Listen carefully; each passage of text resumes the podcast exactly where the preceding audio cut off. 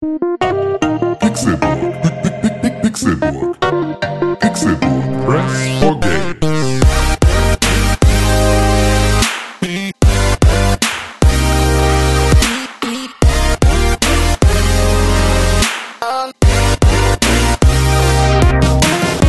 Oh, hallo! Ja, äh, es ist Donnerstag, der 25. Juni 2020 und ihr hört den Pixelburg Podcast. Schön, dass ihr eingeschaltet habt zu einer neuen Ausgabe dieses wunderbaren, fantastischen Podcasts aus dem Internet von euren Freunden vom Pixelburg Podcast. Mein Name ist Con Krell, ich bin einer dieser Freunde von euch aus dem Pixelburg Podcast, aber es gibt ja noch zwei andere Freunde aus dem Pixelburg Podcast, die in meiner Wahrnehmung auch wichtiger sind als ich, denn ich bin ja nur ich und sie sind sie. Einer davon, das ist der berühmte, der bekannte, der Rapper, äh, Dr. Deutschmann, Doc Deutschmann, René Deutschmann.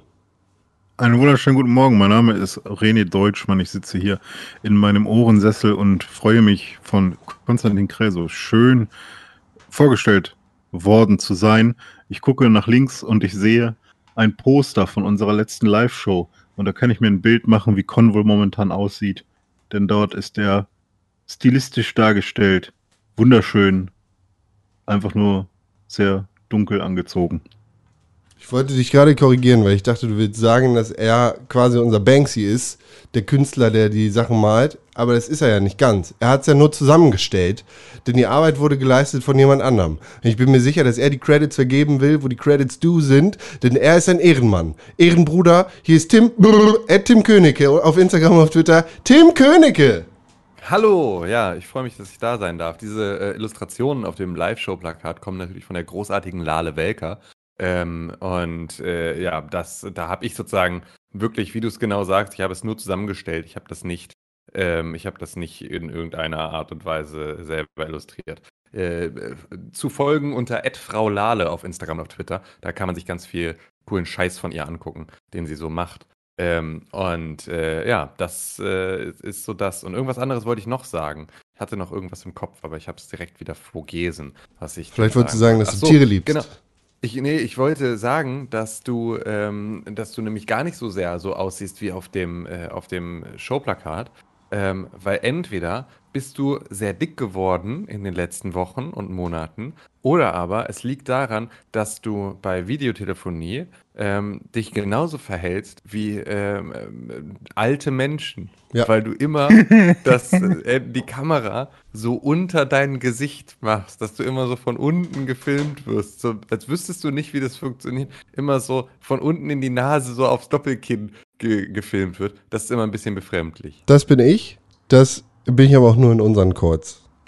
Lustigerweise. Ja, okay. Weil Gut, weil ich meine, wir hatten gestern einfach auch zwei Kundencalls und da war es auch so. Deswegen. Ja, das macht ja nichts.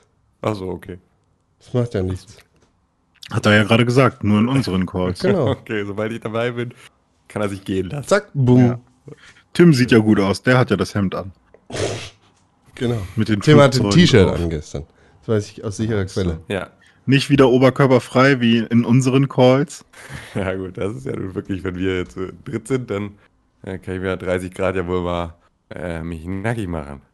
Ja. Die äh, Hörer hätten jetzt auch gedacht, dass ich einen Gag gemacht hätte, aber jetzt hat Tim das verifiziert. Ja, habe ich verifiziert, ja. Ich habe nämlich vorher Sport gemacht, deswegen sah ich so aus, wie ich aussah. Ah, Hm. Oh, Was schön. eine. Scheißidee ist bei dem Wetter. Ja, ist echt warm, ne? Alter, ey. Also wenn du sonst schon irgendwie jemand bist, der beim Sport gerne schnell schwitzt, dann ist das auf jeden Fall gerade äh, High Life. Vor allem, wenn man keine Fenster aufmachen kann, weil man so schlimm allergisch ist.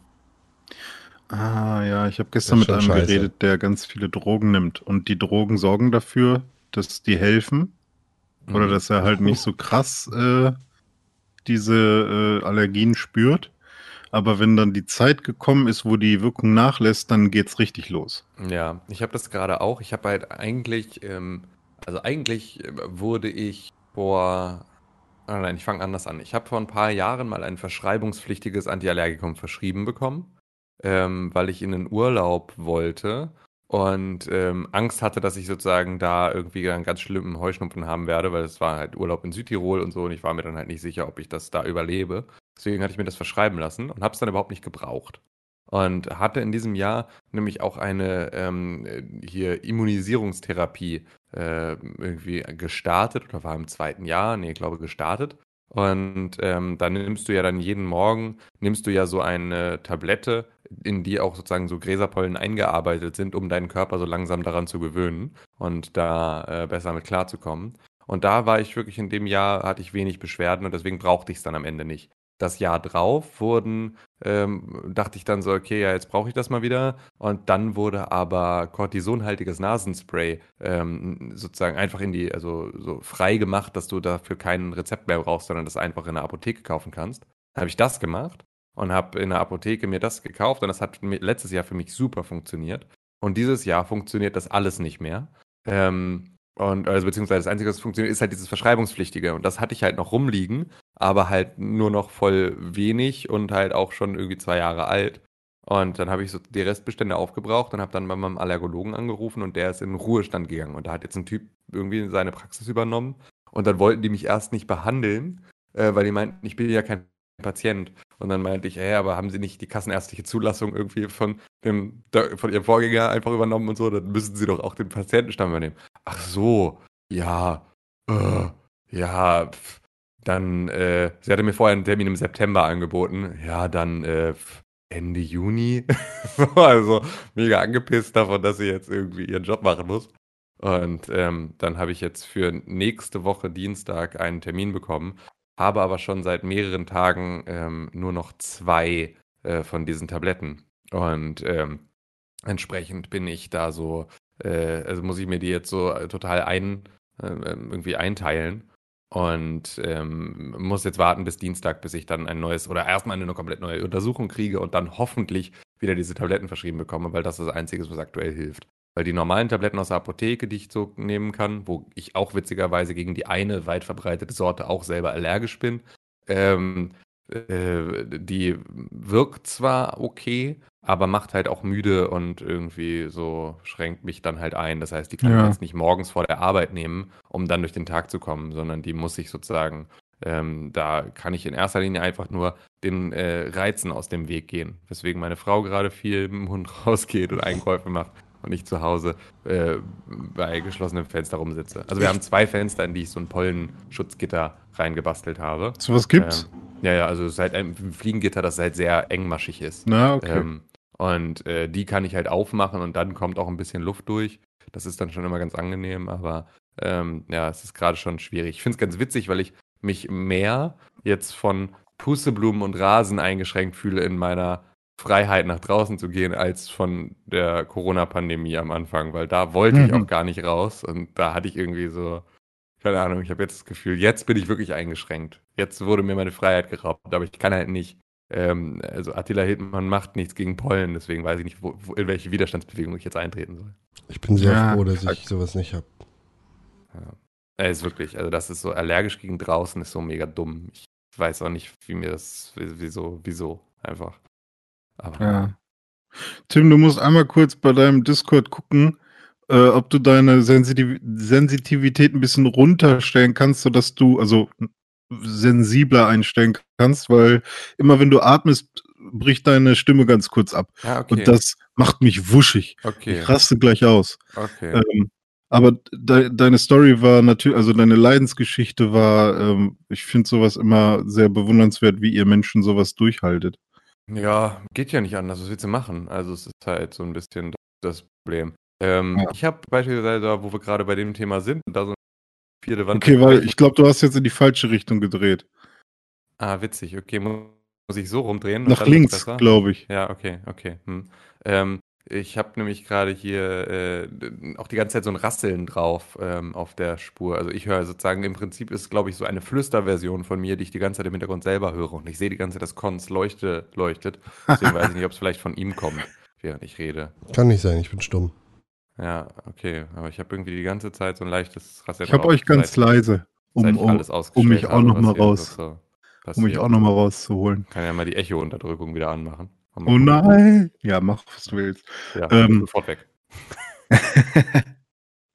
äh, was wollte ich sagen? Ja, so ist das bei, bei äh, Podcast aus der Ferne. Ich hoffe, wir können uns bald wieder sehen in unserem Studio. Ja! Ja, es wäre schön. Es reicht. Ja. Es reicht. Es reicht wirklich mit diesem Scheiß. Ne? Tim, du wolltest gerade noch irgendwas sagen zu Allergiealarm. Nee, wollte ich nicht. Ich habe doch alles gesagt, glaube ich. Ich glaube, du hast irgendwas angefangen zu Allergien. Aber ich bin mir nicht sicher. Zeit über Allergien geredet. Aber du meintest gerade, wenn wir noch bei dem Thema sind. Nee, mir ging es sozusagen, bei, wenn wir noch bei dem Thema sind, äh, hier und die vierte Wand durchbrechen und über unsere Audioqualität und solche Sachen reden, dann hätte ich noch meine Frage, warum es rasselt. Ah, okay. Das meinte ich. Ja. Online-Podcasts sind So, einfach. das liegt an dem Affen, der hier sitzt. Und, ja, genau, äh, da sitzt ich mit so einem Tambourin. Online-Podcasts sind einfach Kacke. So, Ja, wir haben so ein schönes Studio. ne?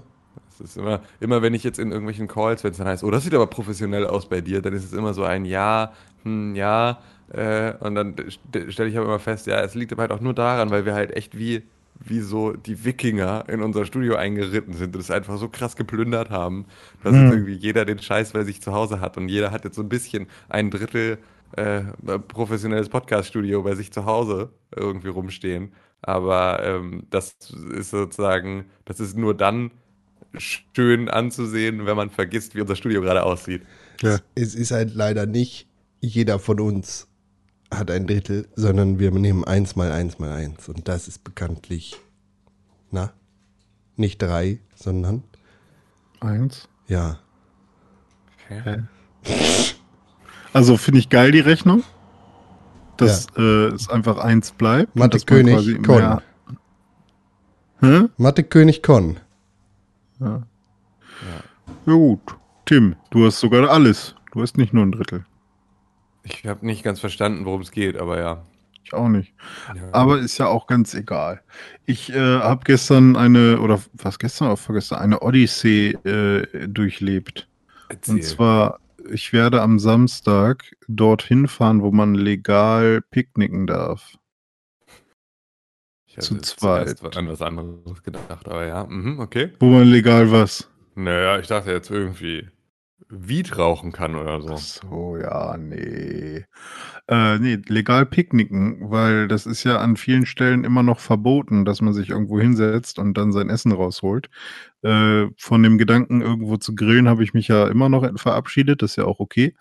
Ähm, aber ich wollte mich zumindest irgendwo hinsetzen und dann nicht das Gefühl bekommen, dass die Polizei äh, mir mein Brot aus der Hand reißt. Und ähm, Ich habe noch einen total guten Tipp für dich, fällt mir dabei gerade ein. ja, sag.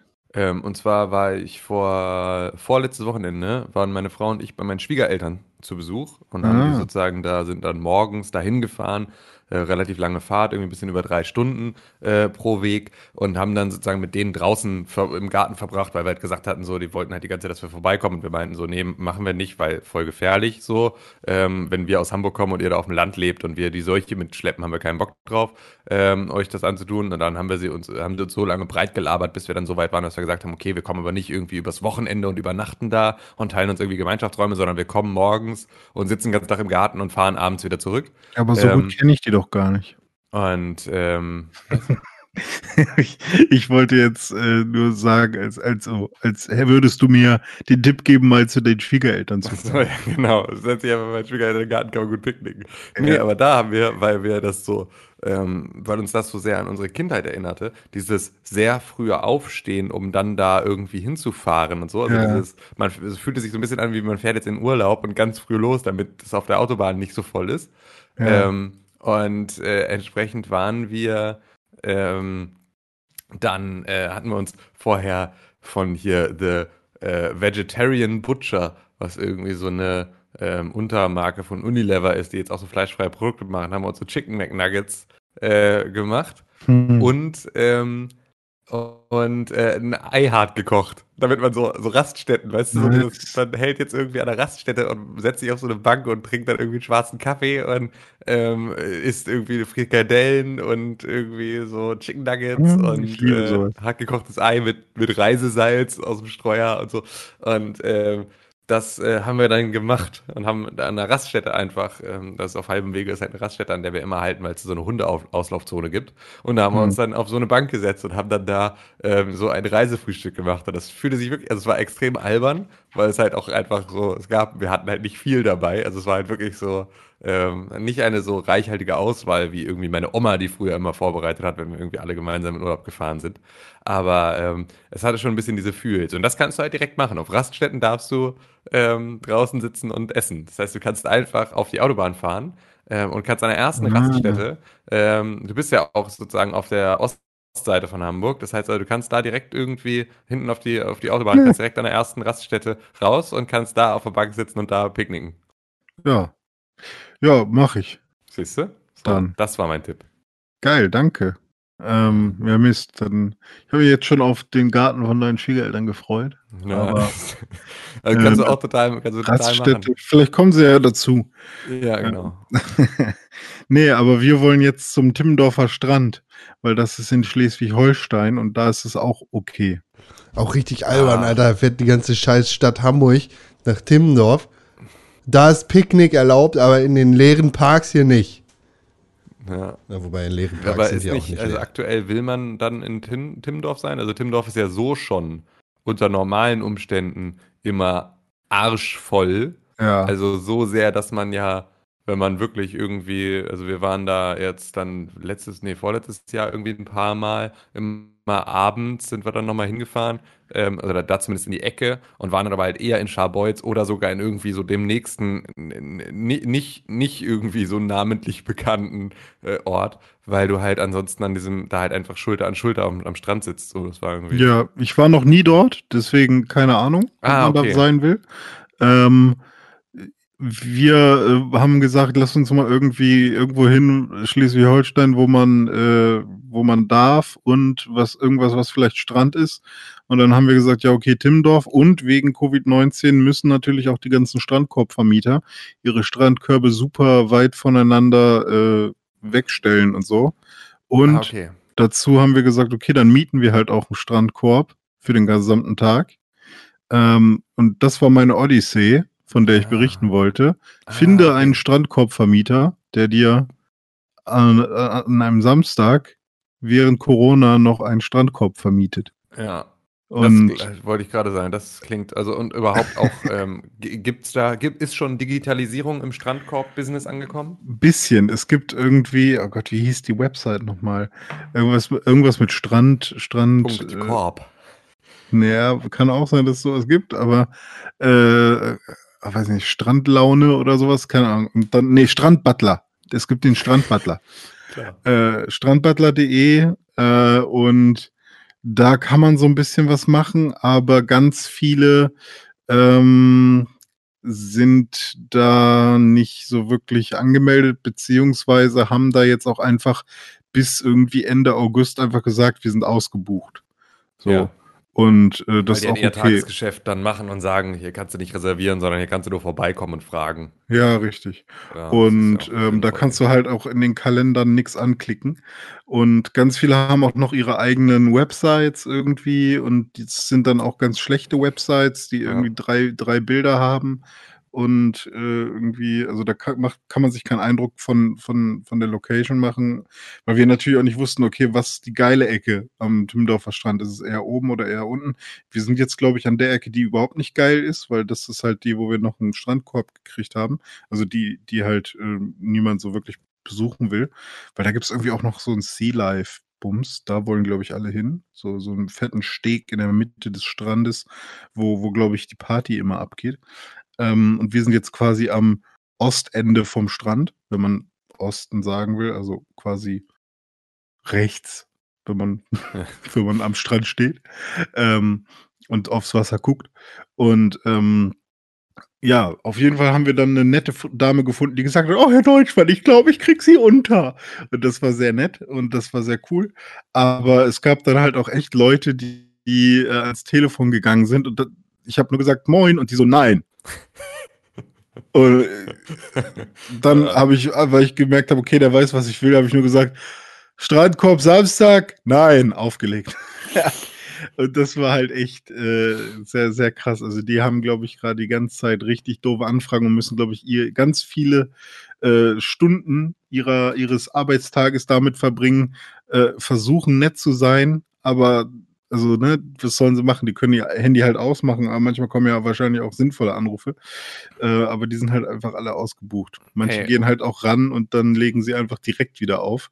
Was Das für ein verstehe ich dann auch nicht. Potenzial für richtige Digitalisierung. Also stell dir mal vor, Strandkorbvermietung würde funktionieren wie E-Scooter. Das Mhm. heißt also, ich habe eine App und ich gehe da an den Strand und dann kann ich mir sozusagen anzeigen lassen, welcher Strandkorb frei ist. Dann kann ich mir den reservieren für 10 Minuten oder sowas, bis ich da bin.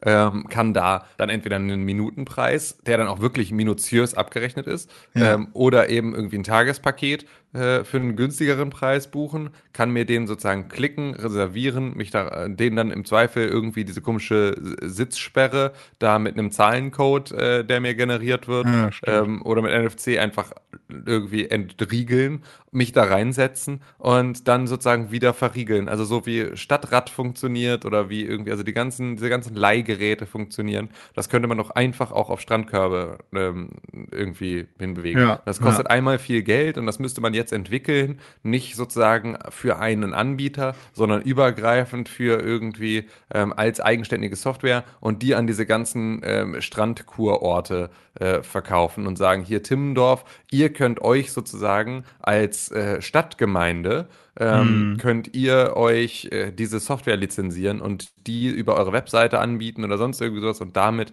sozusagen euren ähm, Strandkorb-Anbietern ähm, diese Digitalisierung ermöglichen. So müsste doch jetzt gerade, wo auch irgendwie im Konjunkturpaket so viel Geld für Digitalisierung mit da ist, ähm, ist doch sowas bestimmt förderungsfähig für ähm, ja, solche Orte wie Timmendorf und, und Schabolz und äh, wie sie nicht alle heißen. Ja, stattdessen. Stattdessen wird die Äh, Mehrwertsteuer gesenkt. Mehrwertsteuer gesenkt. Was für ein Schwachsinn, ja. Ja, und Familien kriegen 300 Euro pro Kind. Ähm, aber stattdessen sitzt Ina halt auch noch in ihrem äh, kleinen Kabuff und wartet darauf, dass Leute vorbeikommen. Ja. Oder halt auch nicht, schließt ab und Ja. weiß ich nicht. Ich Hallo, nicht- herzlich willkommen bei Inas Strandkorbparadies. Ja, also gibt's wirklich. Ähm, sorry, Ina. Äh, machst bestimmt einen guten Job. Ähm, also ich muss jetzt halt dann auch dahin gehen, und da klopfen oder was an diesem kleinen Häuschen und dann sagen die, ja, ihr habt die Nummer 25 und dann geht man da hin und dann setzt man sich da rein und dann geht man wieder weg. Und man bezahlt man auch wahrscheinlich in Cash oder so, weil die noch nichts anderes haben. Weil das sind wahrscheinlich auch alle einfach so alte Menschen, die sich, äh, also bei mir äh, war es jetzt so, dass äh, die meisten, die ich angerufen habe, klangen etwas älter. Und vor allem die Frau, mit der ich jetzt äh, meinen Deal abgeschlossen habe, äh, das war auf jeden Fall eine ältere Dame. Und ich habe irgendwie das Gefühl, dass die halt vor Hunderten von Jahren oder ähm, weiß ich nicht, ob vielleicht sogar deren Großeltern oder so, haben irgendwann diesen Bereich vom Strand geclaimed und seitdem machen sie es halt einfach so. Ja, Also ich- Es ist ja ich- ganz, ganz viel davon. Also ich Ja. weiß auch gar nicht, ob überhaupt äh, du als Strandkorbvermietung Geld zum Reinvestment hast. Das Hm. kann ich überhaupt nicht einschätzen, ähm, ob das was ist, wo man sagt, ja, da kannst du irgendwie auch über Zukunftstechnologien nachdenken oder irgendwie sowas oder inwiefern das etwas ist, wo man sagt, ja, wir sind froh, dass wir von Jahr zu Jahr kommen. Hm. Das kann ich echt nur sehr schwer einschätzen. Ja, also ich glaube ja, die fahren alle Porsche und denken, ja, geiler Job, ich muss eigentlich nichts machen, außer ab und zu irgendwelche Listen durchchecken. Ja, also ich meine, wenn du in einem richtigen Ferienort bist, so, also das muss sich schon irgendwie lohnen. Ja. Also es ist schon. Ach, wahrscheinlich gibt es da auch einfach überall die gleichen ähnlichen Probleme. Ja, Frage ist halt, wie viel sozusagen so die Pacht kostet für den Strandabschnitt, ne? Das ist, glaube ich, so ein bisschen das Ding. Ob sich das dann, also ob das so teuer Ja, ist und so, und ob du nur, weil du ja auch irgendwie jetzt nicht nur unter Corona-Geschichten musst du ja wahrscheinlich auch trotzdem ähm, irgendwie Abstandsregeln einhalten für die, oder eine maximale Anzahl darfst du da nur haben oder irgendwie Mhm. sowas. Ähm, das kann ich mir schon vorstellen, dass das äh, da schwierig ist. Dann ist die Frage, ähm, wenn du so einen Strandabschnitt pachtest, bist du auch ab, bist du auch zuständig für Müll, der da entsteht? Musst du den in irgendeiner Form sozusagen, äh, musst du da selber für sorgen, dass auf deinem Strandabschnitt, auf dem deine Strandkörbe stehen, auch der Müll zusammengetragen wird, weil dann brauchst du sozusagen auch nochmal Mitarbeiter, die das im Zweifel irgendwie zusammen äh. So, das, äh, das ist schon, äh, da kann schon, kann schon sein, dass das alles nicht so, nicht so einfach ist mit, stell dir so eine Butze hin und sag hier 10 Euro am Tag. Hau Ja, ab. aber das ist doch schön. Dann könnt ihr da im Strandkorb picknicken und rumhängen. ja, richtig. Voll gut. Ich habe mir Das jetzt den Strand quasi nach Hause geholt. Hier, und hier wird gerade gebaut, auch cool. Äh, ich habe mir den Strand nach Hause geholt, also aber nicht für Der mich. Bagger, der gerade den Sand verteilt bei dir hinten auf dem, auf dem Balkon, ne? Ja, genau. Ich habe mir so ein Kinderplanschbecken gekauft. Für meinen Balkon. Geil. Aber es ist nicht für mich, sondern für den Hund. Weil mein schwarzer Labrador bei diesen Temperaturen und mit seinem klugen Gehirn, indem er sich äh, immer auf den Balkon setzt in die Sonne, nicht checkt, warum er eigentlich die ganze Zeit aus der Puste ist und die ganze Zeit hecheln muss. Das heißt, er ist auch die ganze Nacht über voll am Atmen und voll am Pumpen. Deshalb habe ich jetzt ein, ein kleines Planschbecken gekauft, das auf dem Balkon installiert und mit eiskaltem Wasser gefüllt, sodass er sich da reinsetzen kann. Das ist super gut. Das hat selbst unser Hund, als wir bei unseren Schwiegereltern waren, haben wir das auch gemacht. Und da hat selbst unser Hund, der normalerweise echt wasserscheu ist, äh, das für sich selber auch verstanden, dass das nice ist. So, also das war, das war mal eine sehr seltene, sehr, sehr seltener Anblick, dass der Hund freiwillig in ein Planschbecken gesprungen ist. Manchmal habe ich dann das Gefühl, vielleicht bist du doch nicht ganz so dumm.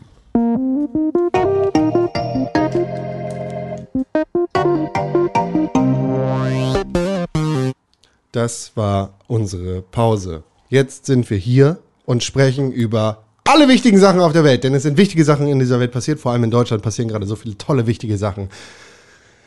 Heidewitzka, Herr Kapitän, was ist denn eigentlich so passiert? René Deutschmann, du bist unser Nachrichtenfuchs, du weißt immer alles ganz genau. Erzähl. Ja, ist, äh, ist sehr viel passiert. Man kann es jetzt chronologisch oder nach Wichtigkeit oder Deine individuelle Wichtigkeit interessiert mich. Also ich finde ja erstmal spannend, wenn man zum Beispiel über äh, die ganz über die die Event-Szene in Stuttgart spricht. Das sind Die ja Partyszene, die. Partymäuse. Ja, richtig. Boah. Was da abgeht, die haben richtig, äh, richtig Gefeiert. Krawall gemacht. Ja, die haben sich mit der Polizei angelegt, weil die Polizei hat nämlich Gras gerochen. Und dann dachten die, oh, das geht aber nicht hier, dass die hier alle so eng beieinander sitzen und dann noch Weed rauchen. Und dann haben die irgendwie Drogenkontrolle gemacht und dann sind die alle ausgetickt, weil die Eventszene, da schlummert nämlich ganz viel aggressives Potenzial. Und dann habe ich so Bilder gesehen, wo äh, jemand festgenommen werden sollte. Und dann kam einer angelaufen und hat den Polizisten mit einem Dropkick weggetreten von dem, von dem Typen, der festgenommen wurde. Das sah heftig aus. Und dann haben die nämlich auch von verschiedensten Läden in der Stuttgarter Innenstadt die ähm, Fenster eingeschlagen und so weiter. Oder auch von den Polizeiautos die Fenster eingeschlagen. Und dann kam letztens noch äh, unser Innenminister dahin nach Stuttgart und hat sich die, das Massaker nochmal angeguckt. Und dann haben die ähnlich wie bei einem Filmset die kaputten Autos nochmal wieder zurückgefahren, um zu, ihm zu zeigen, äh, wie das da äh, aussah, damit er sich ein Bild machen konnte. Ja, aber ich dachte, die sind Also- kaputt. Wie konnte man die denn da hinfahren? Ja, weiß nicht, vielleicht nochmal mit, einem äh, Abschlepper oder so. Haben sie die nochmal an die Stelle gefahren und dann gezeigt, und dann stand der hier und dann haben die dagegen gehauen und deswegen ist das Fenster kaputt. Damit unser er heroischer ja Horst sich das angucken kann. Was die Party Boys gemacht haben. Ist heftig, ne? Also die Eventszene, da sollte man mal ganz genau das Auge drauf werfen. Ich glaube, äh, da schlummert so äh, radikales äh, Potenzial. Ja. Ähm, Ich bin mir die, die ziemlich müssen sicher- alle in die Klapse. Ich bin mir ziemlich sicher, dass die Leute, die zur Partyszene gehören, dass die neben ihrem Partyszene-Ausweis auch noch äh, eine Antifa-Mitgliedskarte Mhm. in ihrem Portemonnaie haben. Da würde ich mal ganz genau hingucken, lieber äh, Staatsschutz. Also Terroristen sind das gleichzeitig. Naja, das wäre jetzt zumindest, würde mich jetzt nicht wundern. Ich finde es einfach so völlig absurd. Ich finde es so völlig crazy, was da abgeht. Dass das, dass das wirklich passiert und dass das so krass äh, missverstanden und falsch dargestellt wird, das finde ich einfach äh, den absoluten Wahnsinn. Weil warum äh, müssen wir, wenn irgendwie in Höchstzeiten 25.000 Leute bei Pegida mitmarschieren und da irgendwie äh, Nazi-Parolen skandieren, warum müssen wir da die Sorgen der Bürger ernst nehmen? Aber wenn irgendwie deutschlandweit überall 50 bis 100.000 Leute äh, auf die Straße gehen gegen Polizeigewalt und irgendwie äh, für eine, äh, eine Reform von äh, Polizeidienstgesetzen, ähm, dann ist das, sind das nur Leute aus der Partyszene oder die Antifa oder Linksextremisten und alles Terroristen, die die staatliche Sicherheit äh, gefährden. Ähm, warum ist das so? Also Tim, das, ich glaube, du hast das falsch verstanden. Das sind, die haben keine ernsten Bedenken. Nee. Die sind alle, die wollen nur saufen Und Ja. feiern, das ist die Partyszene. Die haben nichts mit Polizeigewalt zu tun. Außerdem gibt es bei uns keine Polizeigewalt. Es gibt keine rassistischen Tendenzen und schwarze Schafe in der Polizei. Wir sind nämlich hier in Deutschland. Genau, wir haben nur weiße Schafe. Ja, genau. Das, ich verbitte mir, dass du das so ausdrückst. Und wenn du das nochmal machst, dann schwöre ich dir, verklage ich dich. Ja, das kann natürlich heutzutage passieren, Horst. Nee, nee, du kannst mich doch nicht verklagen, nur weil ich das Gefühl habe, dass viele Leute sich auf der Müllhalde wohlfühlen. Ja. Ja, ist, das, ist, das unsere, ist das unsere Highlight-Story? Oder eigentlich müssen wir jetzt darüber reden? Ne? Weil es gehört Ja, jetzt müssen wir darüber reden. Ist ja auch alles okay. Ich weiß gar nicht, ob es die Highlight-Story ist. Das ist auf jeden Fall ja auch so eine Geschichte, die damit einhergeht. Ich weiß gar nicht, hat das irgendwas damit zu tun? War das vorher oder nachher? Kann man das noch einordnen? Das war vorher, das war vorher. Das war also Äh, eine, äh, äh, eine Taz-Journalistin hat auf taz.de eine, eine Kolumne veröffentlicht, äh, die sich Genau, mit, mit- der Polizei auseinandersetzt. Richtig, genau. Titel ist sozusagen, also da, ne, also es geht um die Abschaffung der Polizei. All Cops are berufsunfähig ist der Titel, den äh, äh, Hengameya Gobifara da äh, schreibt. Und ähm, darüber ist halt ein satirischer Text, in dem es irgendwie darum geht, äh, was man denn jetzt, wenn wir jetzt die Polizei abschaffen, was wir denn dann mit den ganzen Polizisten machen. Ähm, und dann geht es irgendwie darum, so, hey, hier, ne, wir können die irgendwie, können wir die nicht zu äh, Lehrerinnen oder in die Justiz packen oder irgendwo so, nee, Machtpositionen gehen schon mal nicht. So, das können wir auf jeden Fall nicht äh, machen. So, können wir sie Post ausliefern lassen? Na, nee, schwierig, so, weil hier zwischen Büchersendung und Schuhbestellung passt immer auch eine Briefbombe. Ähm, so, alles, was an menschlichen Körpern stattfindet, etwa Tattoos oder Frisuren, ebenfalls so riskant. Ich würde äh, mir nicht mal eine Pediküre von ihnen machen lassen. Eine Nagelfeile ist eine Waffe. Also der ganze Text ist halt gespickt von so einem, ne, nee, wir können die nicht irgendwie in Baumärkten äh, machen, weil da kann man sich Brandsätze bauen. Ähm, die können uns vergiften in der Gastronomie. Ähm, so, weil sie könnten im Buchladen, könnten sie ihr Gedankengut ins Programm rein kuratieren. Ähm, was ist mit Gartencentern zu nah an völkischen Natur, völkischen Natur- und Landideologien? Also dieser ganze Text ist sozusagen äh, voll, es ist ein satirischer Text, ganz eindeutig ein satirischer Text, ähm, der das die ganze Zeit sozusagen damit geht, okay, was machen wir denn jetzt mit den Polizisten, weil wir jetzt ja die Polizei abschaffen, ähm, wo können wir die denn jetzt umschulen? Und endet, endet dann darauf, mit der Empfehlung sozusagen zu sagen, ey komm, wie sieht's denn aus? Das Einzige, was mir jetzt einfällt, ist die Mülldeponie.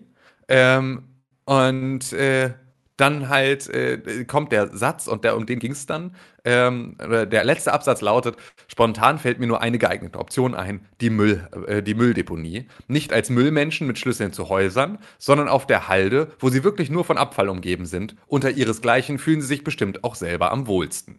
So.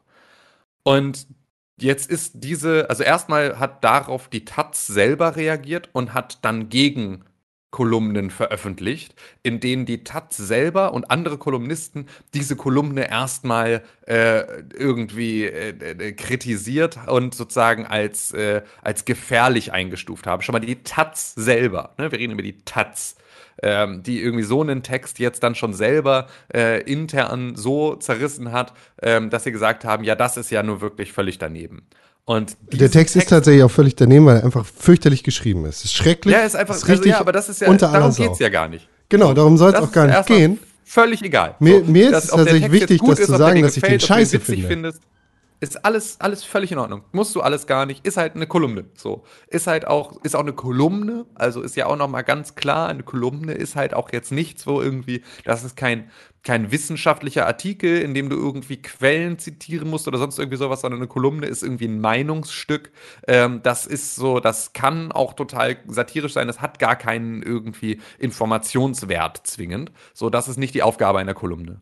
Und ähm, ja, da hat sich dann unser äh, Bundesinnenhorst hat sich dann äh, über diesen Text aufgeregt, beziehungsweise haben sich da viele aufgeregt und äh, unser Bundesinnenhorst hat dann gesagt, ähm, dass er ja jetzt eine Anzeige stellen möchte und dass er jetzt äh, äh, Hengameya Gobifara anzeigen möchte für diesen Text, ähm, weil ja Weil er solche den so scheiße Worte, findet, oder was?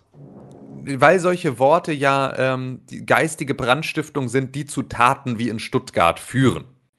Das heißt also zu einer Enthemmung des Volkes in ihrer Wut und in ihrem Hass auf die Polizei, weil ja die Autorin da ähm, Polizisten mit Müll gleichgesetzt hat, was nur eine Interpretation dieses Absatzes ist und nicht das, was da steht. So, sie hat geschrieben, unter ihresgleichen fühlen sie sich bestimmt auch selber am wohlsten. Und das kann sowohl bedeuten, unter ihresgleichen sich und dem Müll, der sie umgibt. Und dann sind sie sozusagen mit dem Müll auf eine, auf eine Stufe gestellt oder unter ihresgleichen, weil da sollen ja die ganzen Polizisten gemeinsam arbeiten. Also sie sollen sich sozusagen unter ihresgleichen am besten, am wohlsten fühlen. Ähm, das ist Und also selbst reine, wenn. Genau, es ist eine reine Interpretationssache. So, und selbst wenn du ein Ge- Gefühl hast und ein starkes Gefühl hast, wie sie das gemeint haben könnte, ist das halt nichts, was unser verfickter Bundesinnenminister anzeigen kann und sollte in einem Land, in dem wir eine Pressefreiheit haben und in dem die uns eins unserer höchsten Güter ist. Weil wenn wir mit so einer Scheiße anfangen und der Innenminister, weil ihm ein Text nicht gefällt oder er ihn nicht versteht, jetzt dann anfängt, Journalisten anzuzeigen, was er glücklicherweise am Ende nicht gemacht hat, weil es ein ganz klassischer Horst Seehofer PR-Stunt war, einfach mal wieder jetzt so seinen ganzen äh, Fascho-Wählern ähm, so ein kleines Geschenk zu machen und zu zeigen, ich bin eigentlich auf eurer Seite. Ich bin eigentlich einer von euch. So, ich muss hier nur ein bisschen mitspielen mit der Große, aber ich bin eigentlich einer von euch. So, das war die ganze Aktion, die er da jetzt gerissen hat. Und das ist für einen Bundesinnenminister eine verfickte Frechheit. Und der Typ gehört einfach nicht nur, der muss nicht nur zurücktreten, der gehört irgendwie auch echt in, in betreutes Wohnen, wo einmal am Tag einer vorbeikommt, ihm über den Kopf streichelt und guckt, ob er noch ob er noch irgendwie alle Murmeln beisammen hat. Weil die hat er anscheinend schon vor ein paar Jahren einfach irgendwo im Bundesinnenministerium auf dem Flur verteilt und versucht, die seitdem krampfhaft wiederzufinden. So, das ist wirklich, dieser Typ ist so maßlos ungeeignet, ein politisches Amt, Amt inne zu haben, dass das äh, einfach, ja, einfach nicht, nicht in Worte zu fassen ist. Wenn ein Bundesinnenminister solche Türen aufmacht und solche Sachen nutzt und solche Sachen ankündigt und androht, dann musst du dem sofort, musst du den sofort absägen. Das Also für nicht diese ist Aussage möchte ich jetzt auch dich anzeigen. Ja, mach es. Mach es. Mach es. Unbedingt. Wir haben eine verfickte Meinungsfreiheit in Deutschland. Ich kann das sagen, dass ich den Typ für unfähig halte. Es ist absolut nicht okay, dass das passiert. Ich meine, die verfickte Gewerkschaft der Polizei hat schon dagegen geklagt. Äh, der Presserat beschäftigt sich mit dem Text. Ob das gut ist oder schlecht ist, sei dem ganzen Scheiß überlassen. Das muss eine andere Instanz klären. So, ob der Presserat da äh, befindet, dass das ein beschissener Text ist, der auch noch gefährlich ist, whatever, das soll der Presserat entscheiden. Ich finde den Genau. Text grauenvoll, schrecklich und scheiße und es ist mir wichtig, das zu sagen, dass ich den einfach scheiße finde. Trotzdem bin ich der Meinung, dass die Alte genauso wie jeder andere die Möglichkeit haben muss und vor allem als Pressevertreter, als richtiger Pressevertreter zu sagen, Pressefreiheit, Digga. Hier ist einfach, wir sind in verfickt Deutschland, wir sind hier, das vierte Organ ist die Presse und es ist verdammt nochmal wichtig, dass das ungehindert von staatlichen Repressionen stattfindet. Und wenn dann ein verfickter Minister, ein Bundesminister und dann auch noch wahrscheinlich der wichtigste, der Innenminister und der Minister für Heimat und den ganzen verfickten Schutz, ja, ankommt und sagt, ja, unsere nationale Presse baut hier Scheiße und das ist gefährliche Brandstiftung, dann haben wir ein ordentliches Problem. Das ist Jupp. Das ist einfach. Oh, das ist nicht okay. Das ist ein Zustand, der nicht hinzunehmen ist. Das muss für jeden verfickten Aluhutträger da draußen klar sein. Das muss für den verfickten Attila Hildmann genauso klar sein wie für jeden normalen Menschen. Das sage ich ganz bewusst. Attila Hildmann scheint nicht ganz normal zu sein. Ja? Aber trotzdem muss Attila Hildmann auf genau der Seite von dieser, von dieser Kolumne stehen und sagen, Nö, äh, finde ich, finde ich absolut inakzeptabel, dass Innenhorst, Heldenhorst, sich hinstellt und sagt, äh, dagegen möchte ich klagen. Äh, funktioniert einfach nicht. Glücklicherweise scheint seine komplette Fraktion genau auf der Seite zu sein. Nicht Und- seine komplette Fraktion. Aber Echt so lange nicht ziemlich, seine ne? komplette Fraktion. 80 Prozent? Sagen wir auf jeden Fall unser Bundeskanzler. Ja. Aber selbst da, also da finde ich es halt auch von Merkel so eine Aktion zu sagen, ihm persönlich nahezulegen, das doch nicht durchzuziehen. Das reicht scheiße nochmal nicht. Der Typ hat gerade bewiesen, dass er amtsunfähig ist. Du kannst den nur in den Ruhestand schicken. Was er angekündigt hat, dass er das schon längst sein wollte, dieser dumme Wichser soll doch endlich weggehen. Was macht der da überhaupt noch? Der hat doch längst gesagt, dass er die Scheiße aufhören will. Geh weg. Vor zwei Jahren. Geh weg. Geh weg jetzt. Drei Jahren? Niemand will dich hier mehr haben. Geh einfach weg. Geh in deinen verfickten Keller und spiel mit deiner verfickten Eisenbahn. Du seniler alter Bock. Es gibt ja aber bestimmt auch irgendwann eine Grenze, ab dem ein Text wirklich ähm, nicht mehr so ganz, äh, ja, weiß ich nicht, regelkonform ist, oder? Also, ne, mein Kampf war ja auch äh, irgendwie nicht zugänglich. Ist keine. Presse. Ja, okay, ja, es kann, ja. Ähm, aber gibt es denn, also ich bin eher fragend, ich bin jetzt nicht irgendwie, äh, irgendwie, ich will jetzt nicht sagen, Horst hat doch ab irgendeinem Punkt auch einen Punkt, sondern ich will eher fragen, ähm, gibt es einen Punkt, an dem, also wenn ich jetzt wirklich äh, zum Beispiel Fake News auch verbreite oder ähm, als Presse halt wirklich äh, irgendwie zu irgendetwas aufrufe, zum Beispiel zu, ähm, also ne, klar, wenn ich zu einem Mord aufrufe in der Presse, dann ist, glaube ich, auch eine, äh, eine, eine Grenze vielleicht überschritten. Auch, ja, ist halt die Frage, ne? Man kann es natürlich immer tarnen. Ja, weiß ich nicht. Ich Es glaube, gibt da ich glaube das- tatsächlich, dass da genauso halt am Ende das Grundgesetz und da sozusagen auch so Paragraph 1 dann drüber steht. Ne? Das heißt, Ja. wenn du dazu aufrufst, jetzt irgendwie äh, äh, Leute zu verletzen oder irgendwie umzubringen, dann ähm, ist halt die Würde dieser Menschen nicht mehr unantastbar. Also das ist, glaube ich, so Ja, ja, klar. äh, dann das, was äh, du musst dich schon in diesen, in diesen Rahmenbedingungen bewegen. Es Ja. gibt halt in, in Also- Amerika haben wir, da, da ist eine Meinungsfreiheit, ne? Da kann jeder theoretisch sagen, was er will. Ja. In Deutschland haben wir das nicht so ganz, was aufgrund unserer Geschichte wichtig ist. Ähm, was du aber, was, was für Amerika genauso wie für uns gilt, ist, du kannst theoretisch sagen, was du möchtest.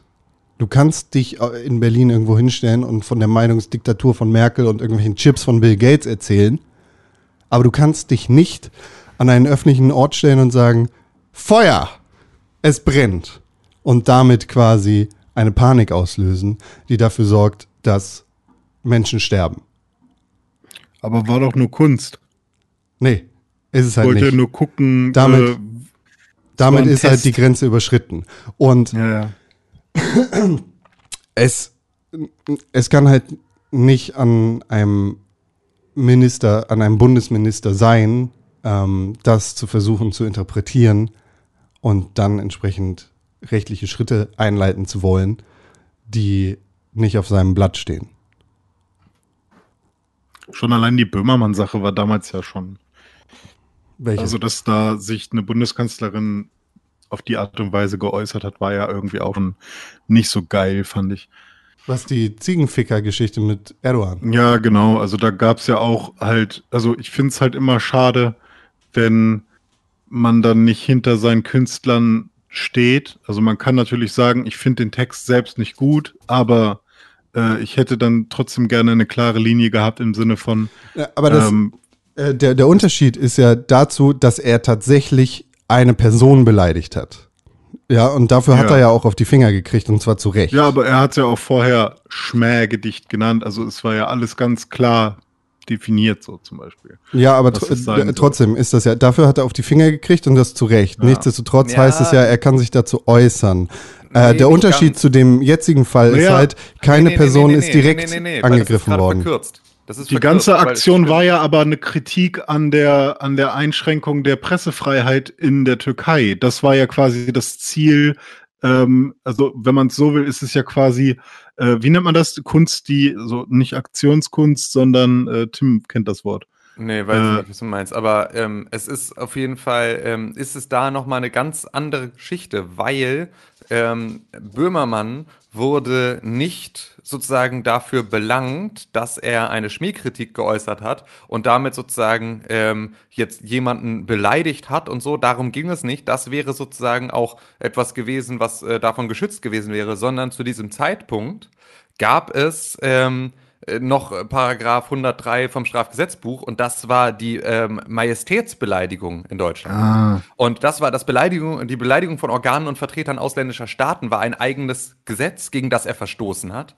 Und das war sozusagen etwas, was nochmal sozusagen dann nicht davon gedeckelt war. Das heißt, du darfst sozusagen solche Sachen dann auch sagen, aber halt nicht gegenüber einem, äh, einem Organ oder Vertreter eines ausländischen Staates. Und dafür wurde er belangt. Und das, äh, das wurde er und danach wurde dieser Paragraph aus dem Strafgesetzbuch gestrichen. Das heißt, wir haben jetzt ähm, äh, diesen Paragraphen ähm, halt äh, dann abgeschafft. So. Ähm, und äh, seit irgendwie 1. Januar 2018 ist sozusagen dieser Paragraph abgeschafft. Und das war das, wofür er belangt wurde. Unter normalen Umständen, wenn das sozusagen, wenn Erdogan jetzt nicht irgendwie Präsident von der Türkei gewesen wäre, sondern irgendwer, hätte er das alles auch genau mit in diesem Rahmen auch total machen können.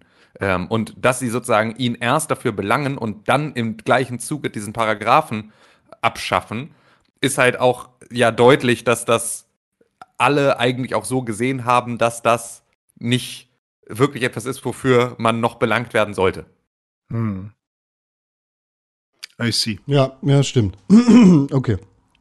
Ja, Ähm, und jetzt hat die so ein Schmähgedicht über die Polizei gemacht. Ja, Die eben nicht mal. Der, angezeigt werden. also der Unterschied ist ja einfach, hier ist niemand beleidigt worden, sondern Genau. es ist ein verficktes Gedankenspiel, das Genau. da getrieben worden ist in einem schlechten Text, was jetzt aber einfach echt dahingestellt sein sollte.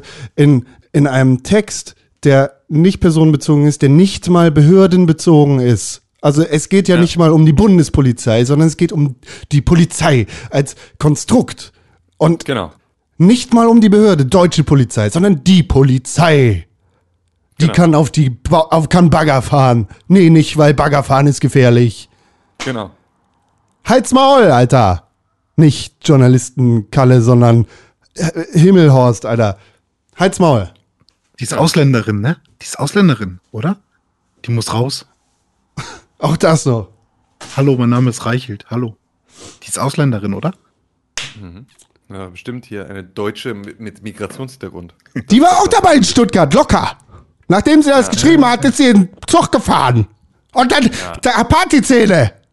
Neun Deutsche und neun Nicht-Deutsche. Ach so, nee, das klingt au zu ausgeglichen. Sekunde. Neun Deutsche, äh, sechs Nicht-Deutsche, Ausländer, neun Aus, äh, se- sechs Ausländer und drei Deutsche mit Migrationshintergrund. Das ist wichtig. Also, die sind nicht deutsch, sondern die haben Migrationshintergrund. Deswegen sind die nicht deutsch. Wie viele Biomisch-Deutsche waren denn dabei? Das ist wichtig, dass wir das hier nochmal rausstellen, weil das, äh, wegen, wegen Dings. Ja, Wir haben wahrscheinlich ein Problem Was denn? in Deutschland generell. Ja, ja, ja. Ey, also davon bin ich wirklich, ich bin davon so krass müde. Und das sind die anderen Themen, die da jetzt irgendwie mit zusammenkommen in unserer Woche, in der einfach extrem viel passiert ist. Weil ich bin einfach, ich, ich verstehe nicht, wie die Politik, TM, die Politik, nicht sehen kann, dass das, was da abgeht, einfach da, der Grund ist, warum sie das Vertrauen der Wähler verspielen.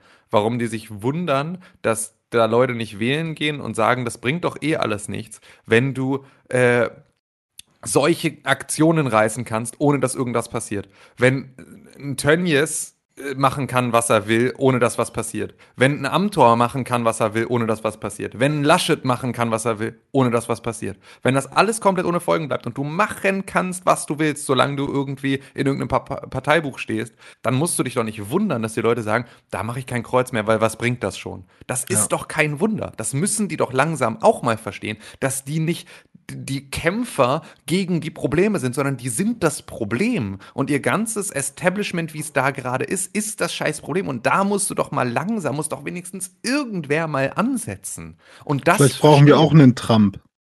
Nee, ganz sicher nicht. Ich glaube ja, dass du auch mal in die andere Richtung es versuchen könntest. Du könntest ja versuchen, das jetzt nicht noch auf die Spitze zu treiben, sondern vielleicht einfach mal äh, jetzt bei so ein paar Problemen mal irgendwo die Axt auch wirklich ganz unten an der Wurzel anzusetzen. Ich bin bei dir. Aber ich habe das Gefühl, dass das Gefühl, was jetzt entsteht, dadurch, dass ähm, mal, dass niemand abgesägt wird, dass die Menschen äh, zwar wählen gehen und nicht sehen, dass sich was ändert, dass das dafür sorgt, dass sie dann eher ähm, irgendwann Menschen wählen werden, die äh, halt einfach nur Krawall machen, weil sie halt einfach, also ich glaube, vielleicht ist das auch der Grund, weshalb Trump wirklich so, so äh, ähm, schnell gewählt wurde. Ja, na klar. Logisch, das ist ein ganz großer Punkt. Natürlich dieses so, der gehört nicht zu diesem Kreis, was Mhm. natürlich jetzt am Ende auch ein bisschen rauskommt, dass er ja da irgendwie doch mit dazugehört, weil er halt da einfach, also er hat ja jetzt irgendwie, man sieht es ja jetzt an seinem Kabinett, der hat ja die ganze Zeit irgendwie durchaus genügend zu allen Leuten gehabt, die er irgendwie auch in solche Positionen bringen kann. Ähm, das heißt also so, dass der war ja jetzt nun durchaus auch Teil dieses Swamps, von denen er immer drainen wollte, beziehungsweise hat jetzt äh, zumindest sein äh, Swamp 2, die Rückkehr des Super Swamps, einfach in Washington äh, dann da irgendwie aufgemacht. Das heißt, dass sich da sozusagen strukturell jetzt erstmal nicht viel verändert hat. Ähm, es sind teilweise noch die gleichen Leute und es sind vor allem irgendwie die gleichen äh, Prozesse, nur noch mal ein bisschen krasser. Ähm, das ist ja so, das ist ja jetzt dann so die Erkenntnis, die trotzdem natürlich viele jetzt dann nicht sehen wollen. Aber das war natürlich am Anfang das Versprechen. Ein, ne, das ist alles so eine eingeschworene Politiksekte da in Washington, die machen eh, was sie wollen und haben überhaupt nicht die Interessen der kleinen Bürger äh, vor Augen. Ähm, ich bin jemand, ich bin self-made Milliardär, äh, ich bin hier der große Dealmaker, ich habe nichts mit Politik am Hut, sondern irgendwie äh, mit Geschäften und kann Ich Geschäfte bin der American Dream, ich zeige euch, wie es geht. Genau, so. Und ich bin derjenige, der jetzt für eure Interessen eintritt. Dass das haftet, ist ja vollkommen klar. Weil das andere hast du ja jahrzehntelang probiert. Du hast jetzt jahrzehntelang Politiker ins, Off ins Office gewählt. Und jetzt war dann halt mal einer, der gesagt hat, ich bin gar kein Politiker, sondern ich bin hier ein Mann des Volkes. Äh, wählt doch mich mal. Und dann zeigen wir denen mal, wo es lang geht. Und dann stellst du fest, ja gut, aber es ist halt auch, wenn du in diesen ganzen Prozessen nicht warm geworden bist und da dich nicht dran gewöhnt hast, dann bist du auch beispielsweise halt nicht so äh, integer und dann bist du auch irgendwie äh, leichter korrumpierbar oder halt irgendwie schon von vornherein vielleicht irgendwie eher auch äh, da Praktiken zugeneigt, die halt eigentlich im politischen Diskurs nichts verloren haben. Und musst nach vier Stunden Arbeit Bubu machen. Ja. Ey, ohne Scheiß, das kann ich gut verstehen. Wenn ich Präsident der USA wäre, würde ich auch äh, nach vier Stunden äh, Bubu machen. Wenn du dir anguckst, wie schnell alle US-Präsidenten der, der Vergangenheit ergraut sind im Amt. Ja. ja. So, das, das liegt einfach nur an dem Alter, an dem Hätte, sie hätte, in dem- ja, nee, ich glaube, es hätte einfach allen gut getan, wenn sie alle vier Stunden Bubu gemacht hätten. So, das ist, glaube ich, so. Das hätte man, hätte man vielen davon. Also, das ist wirklich, da gibt es so ein paar Sachen, glaube ich, die, äh, die man sich gut von Trump abgucken kann. So. Ich mache auch Bisschen alle mehr- vier Stunden Ein Bubu. bisschen mehr Golf spielen, ein bisschen mehr Bubu Machst du machen. echt? So, das ist schon, schon nicht verkehrt. Was, Con? Machst du echt? Politik. Nee, mache ich nicht. Äh, ich mache aber tatsächlich, wenn an, an solchen Tagen wie heute, also heute kann ich es leider nicht machen, aber gestern zum Beispiel ähm, bin ich sehr früh aufgestanden und dann äh, hatte ich um 17.30 Uhr einen wichtigen Termin, aber ich hatte um, äh, lass mich lügen, um 15.45 Uhr oder so war ich aber schon durch mit meinem Kram und da habe ich mich von 16 Uhr bis 17 Uhr einmal hingelegt. Sowas mache ich manchmal. Nice. Das ist richtig Königsklasse. Ja, echt. Ja, das ist Vorteil von Homeoffice. Wie, wie macht man sowas bei der Arbeit? Gar Geht ja nicht. nicht. Ich habe mich einmal bei der Arbeit, das ist in, seit wie vielen Jahren? Seit 2017 arbeite ich da, äh, habe ich mich einmal in der Mittagspause in mein Auto gesetzt und dort ein Bubu gemacht. Weil ich einfach zu kaputt war. Das war auch an dem Donnerstag nach diesem Podcast, wo es dann sehr früh war. Weil ich das einfach brauchte. Ja, ach. Pff.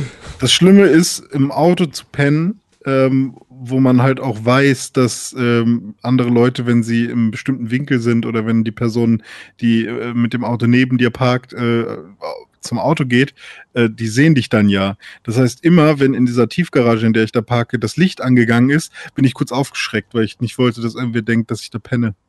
Aber du hast doch da gepennt. Ja, halt, aber es war auch nie so ein, so ein richtig geiler, äh, durchgehender Schlaf, sondern halt so ein Halbschlaf, bis das Licht wieder anging. Na gut, So ein Augen zumachen halt. na gut. Das macht Philipp Amthor bestimmt auch. In der Im. Bundestags äh, Parkgarage schlafen. Nee, im Jet, wenn er nach, äh, wenn er zu seinen ganzen Firmen fliegt, die er, wo er Präsident ist. Haben wir letzte Woche schon über Amtor geredet Ja. eigentlich? War das schon? Haben wir schon, ne? Der ist immer noch. Ja. Ist da noch irgendwas rausgekommen? Er, er kandidiert jetzt nicht mehr als äh, äh, CDU hier Vorstandsmitglied, ne? Oder La- Vorsitzender? Nee, Landes, Landesvorsitzender, genau. Landesvorsitz sogar, ja, Ja. richtig. Für seine Heimat äh, MacPom. MacPom ist es, okay. Mhm. Ja. Ja, ja. Das ist ja hier, äh, das ist ja hier die Merkel-Bio, die da abgeht. Kannst du, Kannst du als nächstes äh, Kanzler Philipp Amthor. Erklärt mir mal, äh, was jetzt bei Tönnies mit den Daten abging. Also generell kann man erst mal sagen, bei Tönnies. Gab es einen fetten Corona. Bei Tönnies gab es einen fetten Tönnies. Corona-Ausbruch. Ich glaube, mittlerweile sind es über 1200 äh, Infizierte, die, äh, die, die fest, also die offiziell Darauf auch zurückzuführen sind. Ja, genau, die ähm, bei, sich bei Tönnies da angesteckt haben. Ähm, und das liegt vor allem daran, dass dort äh, keine äh, ausreichenden Sicherheitsmaßnahmen getroffen wurden. Und in so einer Fleischfabrik ist das natürlich auch ein bisschen. Bäh. Und ähm, jetzt ist aber auch noch die Sache, dass die Behörden, die sich mit Tönnies äh, auseinandersetzen, um das alles wieder in den Griff zu bekommen, die beschweren sich ganz dolle über Tönnies, dass die Zusammenarbeit überhaupt nicht gut läuft. Und ähm, eine Sache war irgendwie, dass Tönnies die Daten nicht gefunden hat, der Mitarbeiter. Und weil sie irgendwie auch Subunternehmen und Sub-Subunternehmen beschäftigen und Leute, von denen sie irgendwie gar nicht die Namen vielleicht haben oder so. Aber ähm, habt ihr das ähm, mitbekommen, wie das genau äh, abläuft und warum da plötzlich keine Daten da waren und warum sich da irgendwer gewehrt hat, irgendwie zu kooperieren? Das habe ich tatsächlich, das hatte ich jetzt Nein. gar nicht als irgendwie so, einen okay. wichtigen Punkt dieser ganzen Geschichte Ja, ja stimmt. Aber Also- ich, ich, ich finde es halt, also wäre ich eine Firma, die und bei mir würde Corona ausbrechen, dann wäre mir doch das Wichtigste, dass ich mit dem Staat und mit den Behörden, die mit mir zusammenarbeiten, dass ich da alles äh, offenlege und gebe und hey, ja klar, wir arbeiten alle zusammen und so. Und jetzt sagen sie, sie wollen irgendwie die, die äh, Impf- oder nicht Impf, die, äh, te die Testkosten übernehmen, vom, vom, von dem gesamten Landkreis oder so übernehmen, aber außer den Leuten, die da gearbeitet haben, will sich halt sonst keiner testen lassen. Ja, So, aber also René, deshalb hast du auch kein Fleischimperium. Ja, Du kommst nicht dahin, wo der Herr Tönnies hingekommen ist, wenn du das äh, mit deinem guten Menschenverstand machen möchtest da. ja, ja, ja. Überleg Ja, mal. das kann. Ja gut, aber Tim, wenn du sagst, äh, das war, das hast du gar nicht als so super wichtigen Punkt äh, empfunden, was, was ist denn für dich so äh, das gewesen, Ja. wo du dachtest, oh Gott, Also da schlage ich die Hand so- auf den Kopf. Also für, für mich ist es so, also diese, diese Tönnies Fleischfabrik ähm, beschäftigt, äh, wie du schon sagst, ähm, Mitarbeiter über Sub- und Sub-Subunternehmen, ähm, die da ähm, unter äh, fragwürdigen Bedingungen, die auch sozusagen nicht nach, also weder nach deutschen Arbeitsrechtsvorgaben wirklich aufgelegt noch sozusagen unter den Verschärfungen, die jetzt durch die Corona-Pandemie da auferlegt wurden, funktionieren, arbeiten. Ähm, das heißt, die arbeiten erstmal ähm, irgendwie andere Stunden, als das in Deutschland eigentlich normal ist. Und die arbeiten halt ähm, sozusagen nicht unter Arbeitssicherheitsmaßnahmen, was so Temperatur und irgendwie all sowas angeht. Und vor allem jetzt gerade in der Corona-Pandemie nicht irgendwie, ähm, was halt Abstand und äh, Hygienemaßnahmen angeht. So, das ist, der, das ist die Art und Weise, wie du da arbeitest. Dazu, ähm, äh, dadurch, dass äh, die Fleischfabrik Tönnies da äh, ähm, ja, Sub Subunternehmer aus dem Ausland beschäftigt, ähm, umgehen sie damit den deutschen Mindestlohn. Das heißt also, obwohl du in Deutschland arbeitest, verdienst du als Mitarbeiter der Firma Tönnies nicht den Mindestlohn. Das heißt, auch da umgeht ähm, dieser große Fleischfabrikant aus Gütersloh ähm, da äh, bestehendes deutsches Gesetz und Arbeitsrechtsgrundlagen, äh, die wir in Deutschland haben und die wir sozusagen im Bundestag auch verabschiedet haben, die für alle gelten, außer halt die Leute, die halt genügend Mittel und Geld haben, sich genau darüber hinwegzusetzen. Und ähm, das ist so das eine Problem. Und dafür, für diese Verstöße, ähm, scheint es keinerlei ähm, äh, Rechtsmaßnahmen zu geben. Das heißt, der Typ wird nicht angezeigt, der Typ muss nicht irgendwie Strafe zahlen, dem Typ wird nicht der Betrieb dicht gemacht, in, sozusagen, also jetzt natürlich, weil er keine Leute hat, die da arbeiten können, aber nicht sozusagen von, von Staatsseite, sondern das bleibt alles erstmal jetzt äh, ein anderes Thema. Das kann natürlich gut sein, dass die jetzt einfach so ihre Prioritäten anders setzen, dass sie sagen, wir bringen jetzt erstmal das Ding hier, setzen hier einen Deckel drauf, äh, konzentrieren uns da zu 100% drauf und wenn das Ding irgendwie überstanden ist und die Leute sind wieder genesen ähm, und diese Epidemie da in Gütersloh und Umgebung ist eingedämmt, dann ähm, können wir uns sozusagen um den Rest kümmern. Deswegen ist das sozusagen noch nicht mein finales äh, Problem damit, weil ich mir vorstellen kann, dass da noch was kommt. Ich finde es aber halt so geil, dass ähm, wir am Anfang alle ähm, darüber gesprochen haben, äh, wie denn, was denn in China abgeht, dass auf so einem komischen äh, Geflügelmarkt so eine Scheiße ausbrechen kann, unter was für Umständen, ha, wie in China, ey, fressen alles und voll der ekelhafte Markt, auf dem sowas sich dann voll schnell verbreitet, wie asozial sind die denn? Und dann stellst du fest, in Gütersloh ähm, und überall in scheiß Deutschland, aber das ist ja nicht die einzige Fleischfabrik, es sind ja alle scheiß riesigen Schlachthöfe, in denen genau die gleiche Scheiße passiert ist. So, ist ja fast, es ist ja wirklich in dieser Branche fast exklusiv, wie krass viele Leute da unter so absurd prekären Bedingungen arbeiten müssen, dass die sich an so einer scheiß Epidemie irgendwie anstecken und da irgendwie im Zweifel dran krepieren. Ähm, weil diese ganze Industrie für den Arsch ist. Und da guckt jetzt keiner drauf. Und da sagt keiner, oh, hier die Deutschen, ey, mit ihren asozialen Scheiß Großschlachtereien, ey, was geht denn bei denen da, was für Primitive sind die denn, ey, fressen hier irgendwie kaputt geprügelte ähm, und in irgendwie in, in, in Standhaltung äh, irgendwie aufgezogene Ferkel. Nach fünf Monaten packen die sich für 1,99 das Nackensteak da irgendwie auf den Grill. Äh, was sind das denn für Barbaren? Das kommt komischerweise nicht. Das ist alles völlig in Ordnung. Das ist deutsche Leitkultur. Und ja, wir haben doch nur echte Metzger. Und das ist das, was ich am schwierigsten finde an der ganzen Geschichte. Krass, ja. Äh, Gibt es denn wirklich schon so andere Schlachthöfe, bei denen auch so Corona-mäßig ja, was? Ja, auf jeden Fall. Voll Krass. viele. Okay. Das ist mir äh, noch nicht untergekommen. Das finde ich ja spannend. Das ähm, macht das für mich nochmal interessanter, da nochmal ein genaues Auge drauf zu werfen. Ja. Und das alles ganz noch viel schlimmer zu finden. Ja, da gab es irgendwie, es gab in Wildeshausen äh, gab es so einen Teil, dann gab es irgendwie jetzt dann halt in Gütersloh die Geschichte. Ähm, es gab äh, dann äh, ja, nochmal wieder sozusagen in, in der Nähe von diesem, also auch nochmal hier in, in, in Reda-Wiedenbrück im Kreis Gütersloh. Ähm, mhm. Das ist so, es sind Sachen, die, ähm, die halt in der äh, Fleischindustrie halt extrem viel ja. auftauchen. Ja klar, wenn man so billig produzieren muss, weil ja so viel Fleisch konsumiert wird und man da irgendwie, ja. wenn das so die Competition ist, dann lassen die sich was einfallen. 30.000 so. Schweine am Tag werden bei Tönnies geschlachtet. 30.000 Schweine am Tag. Alter.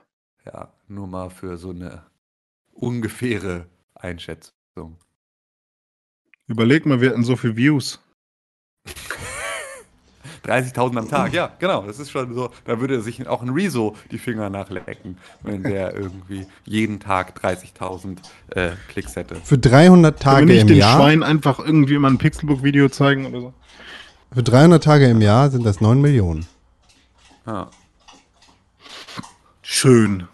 Ja, Mensch. Hier trinkt der, äh, der Schweinehund gerade Wasser. Mensch ja. isst weniger Sch Sch äh, äh, Fleisch.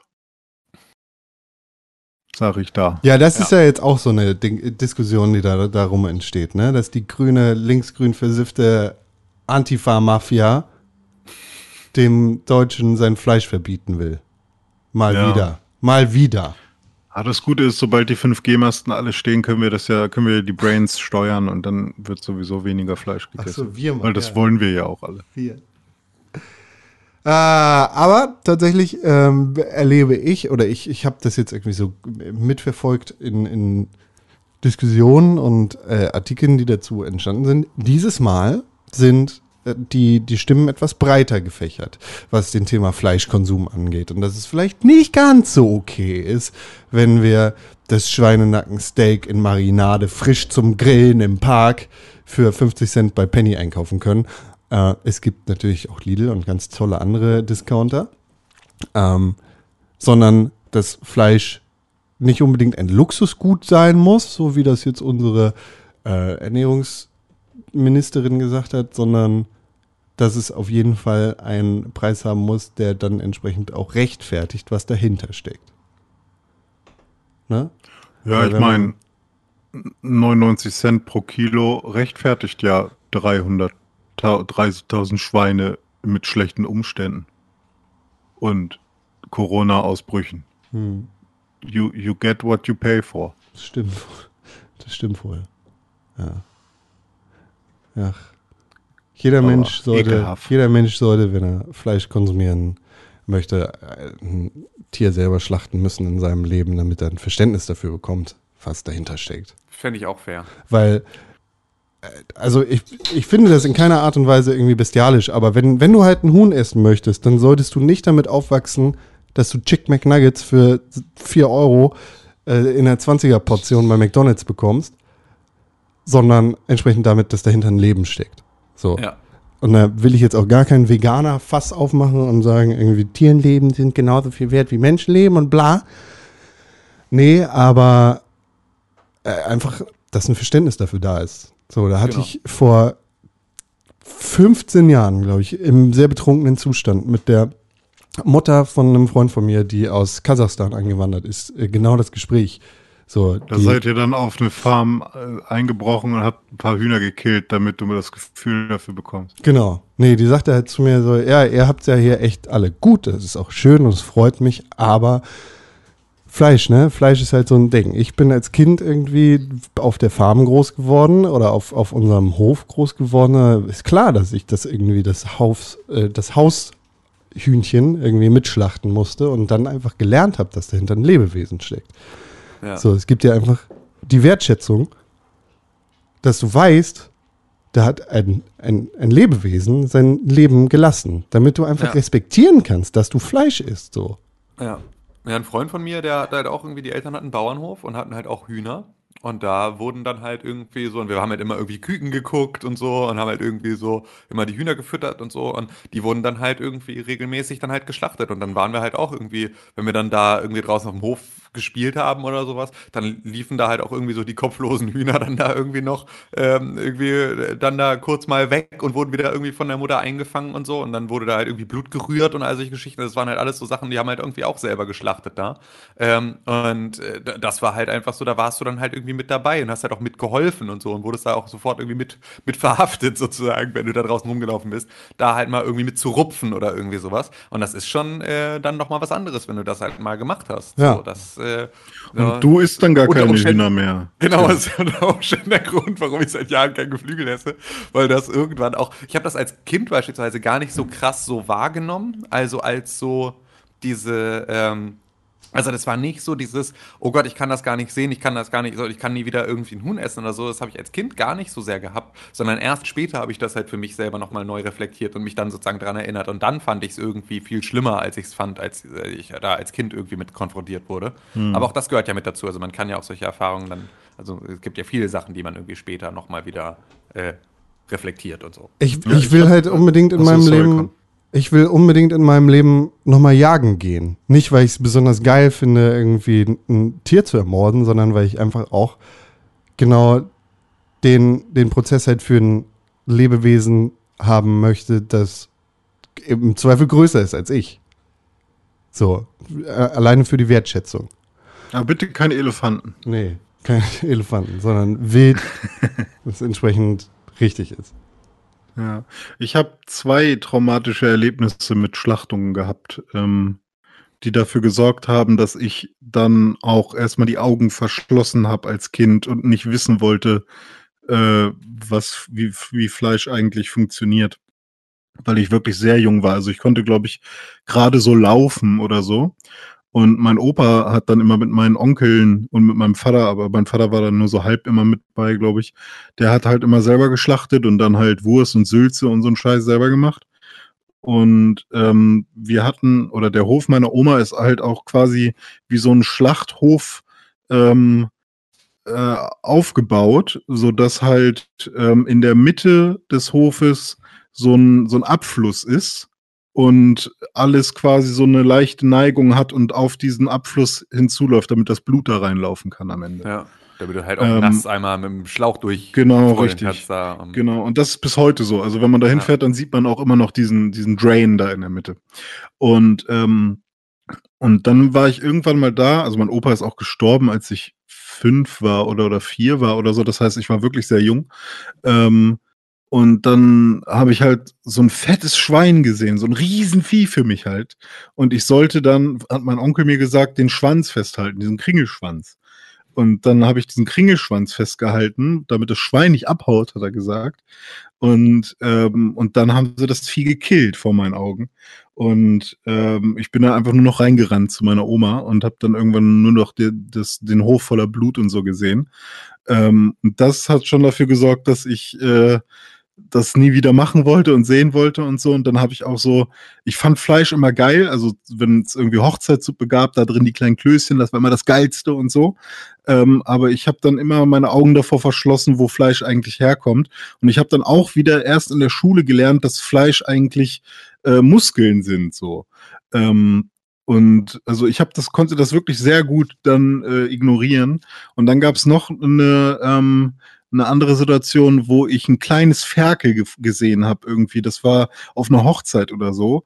Äh, und da waren wir morgens schon da und dann habe ich irgendwie mit diesem kleinen Ferkel gespielt und das war richtig süß. Und abends war dann dieses kleine Ferkel eben das Spanferkel. Ähm, was, ja. was gegessen wurde. Und das war auch ähm, zu wissen, dass das dieses süße kleine Ferkel war, was ich äh, wo ich dachte, ah, das ist mein Buddy, so, weißt du? Ja, ja. Mit das dem spiele ich heute den ganzen Tag und dann wurde das gekillt. Ja. So, und, dann dreht ähm, sich abends, ne? morgens noch geritten, abends schon mit Fritten. Also das waren so zwei, ich, wenn ich gerade dran denke, ich werde ein bisschen traurig und äh, ja, das, das waren schon echt äh, krasse Momente und äh, mir blieb halt schon nichts anderes übrig, als das zu verdrängen. So. Ja. Rest in Power, oink oink.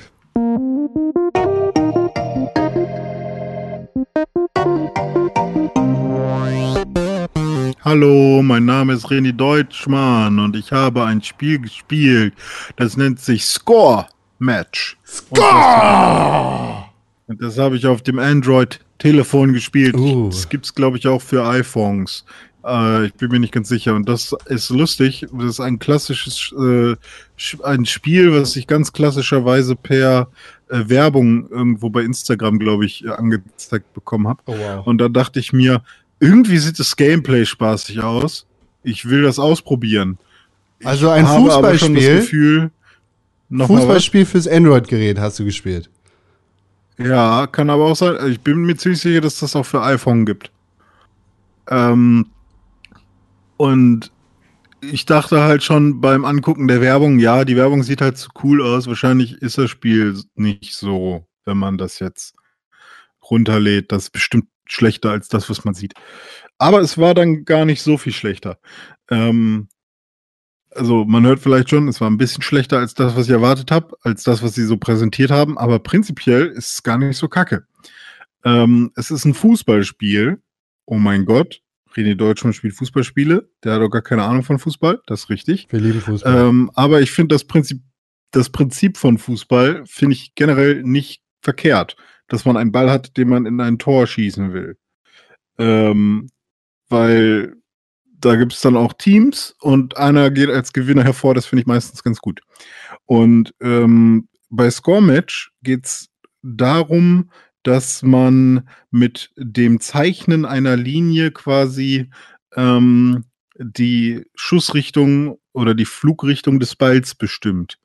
Und wer sich noch an Flick-Kick erinnert von früher, das, sind, äh, das war dieses Spiel, was auch von den äh, Machern von dem Turbo-Spiel äh, von, ich glaube, TikTok, Tip, Tip-Top Games oder so, äh, diese Schnecke, wovon es auch einen Film gab. Äh, Turbo die Schnecke, die so, so ganz schnell äh, rumgeflitzt ist. Davon gab es auch mal ein Spiel, was ganz cool war.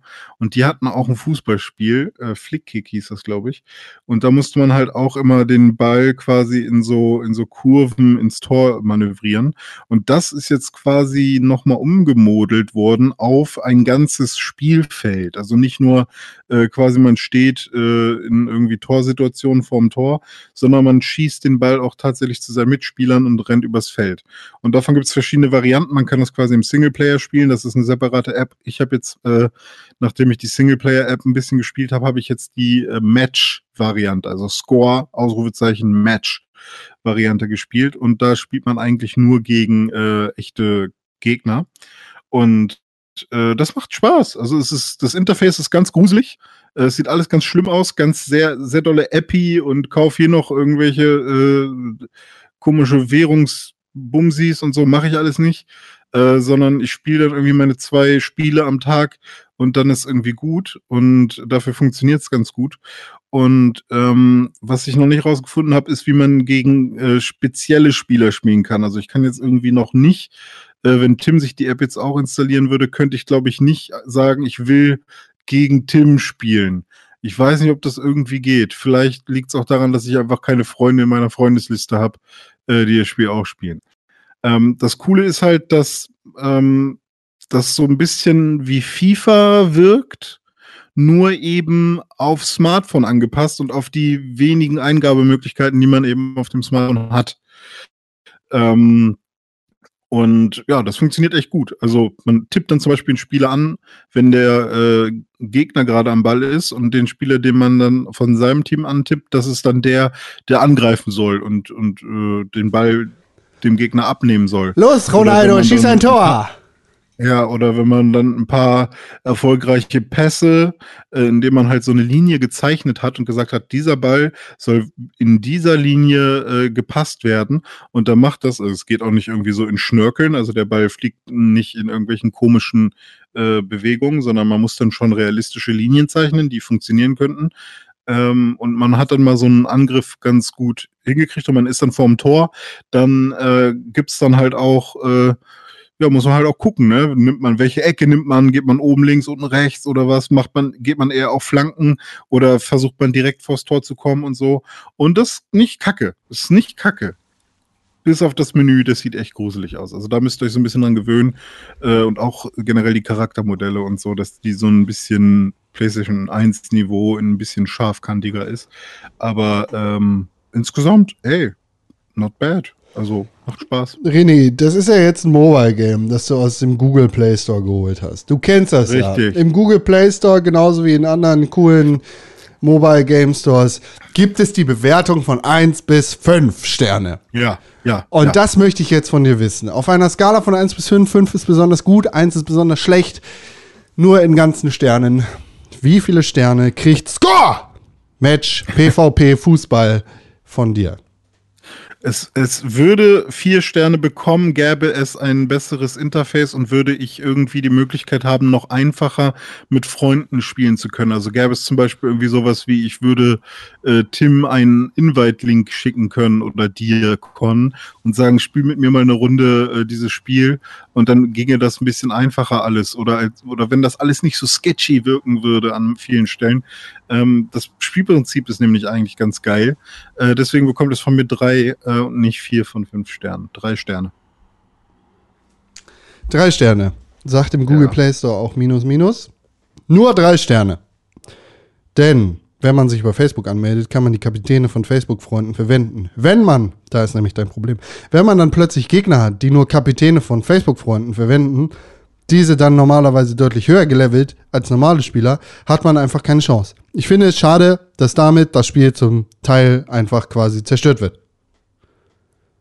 Zum Teil einfach quasi, okay. Ein anderer User, ein Google-Nutzer, sagt nämlich ein Stern. Finger weg. Übelst das Pay to Win. Du merkst schnell nach Spielstart, ob du das Spiel gewinnen oder verlieren sollst. Völlig unabhängig, ob der Gegner besser oder viel schlechter ist. Der Gegner bekommt eine letzte weite Flanke in den 16er, die eigenen rennen weg oder der Torwart rennt 20 Meter aus dem Tor und kommt nicht an Ball und zack verloren. Neuestes Feature, es zeigt Vorteil gespielt an, bricht aber nach Fehlpass nicht ab. Gegner macht das Tor. Lachsmiley. Bitte Button mit Aufstieg vermeiden installieren. Oh, das war sehr detailliert. Dankeschön. Äh, wahrscheinlich werden die sich das zu Herzen nehmen. Das war also Score! Match! Ja. PvP Fußball. Richtig. Score. Das war unser Highlight-Spiel in dieser Woche. Wir haben keine anderen Videospiele, die wir gespielt haben. Damit können wir dann eigentlich direkt weiter, ne? Ja? Ja, ich habe hab drauf geachtet. Oh, Ich habe drauf geachtet, bis sich hier jemand entmutet. Und Ja, es also- ist passiert. Also ein bisschen, ich habe, äh, ähm, also eine kleine Sache habe ich noch gespielt. Vielleicht können wir das noch kurz machen. ja. Na Ja. gut. Und zwar äh, ähm, The Last of Us 2. Also Kleinigkeit. Ähm, aber ähm, da wollte ich vielleicht auch noch mal kurz drüber sprechen. Gibt es das auch im Play Store? Oder? Ist auch im Play Store, genau. Es ist, ein, es ist halt free to play. Hast du das nicht? Ja, Spielst du das nicht, halt so, musst so Pilzsporen kaufen im Zweifel. So, das ist das Einzige, was so ein bisschen, also ein bisschen Pay to Win, nervt ein bisschen, aber ansonsten eigentlich ganz cool. Nee, The Last of Us 2 ist raus und ähm, hat äh, ja für einiges an, an äh, verschiedenen Stimmen ähm, und Stimmungen im Internet gesorgt. Ähm, aber ähm, hier geht es ja vor allem irgendwie um unsere Erfahrung mit diesem Spiel. Und äh, ich habe jetzt ungefähr, also a- 8 Stunden 50 Minuten ist, glaube ich, der aktuelle Play-Count, ähm, den ich bei The Last of Us 2 habe. Das heißt, ich bin jetzt so ungefähr kurz vor Mitte des Spiels ähm, und ähm, habe eine sehr gute Zeit mit diesem Spiel. Sag mal kurz, Ähm. was du als letztes ungefähr erlebt hast, storymäßig. Ähm, Ungefähr, ohne storymäßig Spoiler. Als letztes, als letztes erlebt ist, ähm, ich bin zuletzt sozusagen ähm, Boot gefahren. Ähm, es gibt so eine Bootsfahr-Sektion und damit versuchst du sozusagen ein Ziel auf der Karte zu erreichen. Und an diesem Ziel der Karte war ich, habe da meine aktuelle Mission beendet und bin jetzt sozusagen wieder zurück in äh, meinem aktuellen Hauptquartier. Dann bist, du, dann bist du ungefähr genauso weit wie ich in dem Let's Play, das ich gucke. Ja, so, genau. Und ähm, das ist, ähm, also ich muss sagen, ich habe das jetzt ähm, komplett immer so gespielt, dass meine Frau mit daneben saß und zugeguckt hat. Ähm, weil, also ich habe das jetzt noch nicht alleine gespielt, sondern immer irgendwie zu zweit und wir nutzen das so ein bisschen so abends, äh, so als, als Netflix-Ersatz sozusagen. Ähm, und dafür funktioniert es extrem gut. Also das ist so, einmal ist es halt ein extrem äh, filmisches, also cineastisches Spiel für sich selber. Und ähm, hat natürlich irgendwie auch einiges an Zwischensequenzen. Ähm, ich glaube irgendwie, es gab irgendwie Videos von irgendwie The Last of Us 2 nur Zwischensequenzen und alleine das Video ist irgendwie, äh, was hatte ich gesagt? Ich weiß ich nicht, elf Stunden lang, irgendwie sowas. Äh, wenn du dir sozusagen nur die Story als Zwischensequenzen guckst, das heißt, es ist so halb Zwischensequenz, halb Gameplay im Verhältnis. Ähm, und ähm, das ist aber halt eigentlich ganz schön, also weil es wird halt viel Story wird ähm, halt in Zwischensequenzen erklärt, aber dadurch, dass du ja diese ähm, sehr flüssigen Übergänge von Zwischensequenz in Spielszene hast, die wir ja irgendwie auch schon aus Uncharted 4 kennen, also die Naughty Dog ja da irgendwie damals so krass mit eingebracht hatte und jetzt bei The Last of Us halt auch weiterhin nutzt. Ähm, dadurch ähm, äh, fügt sich das halt total gut ein. Und ähm, das äh, Gameplay ist ähm, ja, also nee, ich fange vielleicht anders an. Vielleicht gehe ich erstmal auf die Story ein. Die Story knüpft nämlich Oder kann ich auch äh, nicht sagen? sozusagen unmittelbar nach dem Ende von The Last of Us 1 an, sondern da ist ein bisschen Zeit vergangen und ähm, startet sozusagen in, ähm, ja, in, in dieser, in dieser Stadt, in dieser äh, Stadt Jackson, ähm, die, glaube ich, im ersten Teil auch schon von ähm, Tommy und seiner Frau irgendwie gemeinsam ähm, aufgebaut wurde. Das heißt also, es ist so ähm, die Stadt, in der äh, da jetzt relativ viele Überlebende gemeinsam ähm, leben und ähm, versuchen halt irgendwie so durch ihren Tag zu kommen. Und ähm, das ist dann der, äh, der Aufhänger ist halt im Prinzip so, dass die da versuchen, möglichst äh, halt ihren ganz normalen, ihr ganz normales Leben zu verbringen. Und ähm, halt da natürlich so Aufgaben mit dazugehören, dass erstmal natürlich die Aufgaben im Ort irgendwie verteilt sind, auf so, wer so was macht, aber die beispielsweise halt noch so Patrouillen machen, um halt in der Umgebung immer mal wieder so Infected aufzuspüren, ähm, um die, ähm, um sozusagen ja die Bedrohung da von dieser Siedlung abzuhalten, dass die, die sich jetzt da nicht irgendwie zusammentun und irgendwann da eine riesige Infected-Armee auf äh, die Stadt zurollt, sondern die sozusagen immer das so ein bisschen in Schach halten. Ähm, Sollen wir, sollen wir gleich mal die Spoiler-Pfeife blasen? Vielleicht, dann kannst du da ein bisschen freier darüber reden. Mm, Ja, weiß ich gar nicht, ob ich das würde ich jetzt glaube ich an der Stelle noch nicht machen. Ich würde nächste Woche würde ich so eine Spoiler-Sektion ich, machen. Ich würde also heute ich würde, ich würde gerne über wenigstens den Anfang vom Spiel reden, weil das ja irgendwie ein großer Punkt ist. Ja, Und aber der Anfang vom Spiel ist dann auch schon ein Spoiler für äh, die Story von Teil 2 oder? ja, ja, genau. Also gibt ja Leute, Ja. die, die sich das komplett aufbewahren möchten. So. Ich will da jetzt niemanden irgendwie so weit reinjagen. Ja, ja, meinetwegen können wir das machen. Also ich kann ja erstmal vielleicht, wir können ja Also, äh, erst noch genau. mal, ich kann ja kurz noch mal was über das Gameplay erzählen und dann können wir in, noch mal kurz über die Story sprechen. Ähm, beim Gameplay ist es halt so, dass du äh, in erster Linie Ellie spielst ähm, in diesem, in diesem äh, Spiel. So, das ist so der Hauptcharakter, mit dem du halt die ganze Zeit eigentlich fast äh, spielst. Und ähm, die dann halt mit verschiedenen Charakteren da interagiert. Und die Interaktionen sind halt auch wieder sehr gut eingepasst in diese, ähm, in die Spielwelt. Das heißt, du hast zwar irgendwie einmal natürlich die Interaktionen in den Zwischensequenzen, aber du hast beispielsweise halt auch, ähm, wenn du mit anderen Charakteren unterwegs bist, diese Button-Prompts, die wir auch schon aus Uncharted kennen, die sozusagen dann, äh, womit du so einen Dialog fortsetzen kannst, der dann halt nebenbei passiert und halt auch ein bisschen Story transportiert oder ein bisschen immer so, äh, ja, Flavortext ist so drumherum, ähm, der, der so ein bisschen mehr äh, die Beziehung zwischen ein, einzelnen Charakteren klar macht.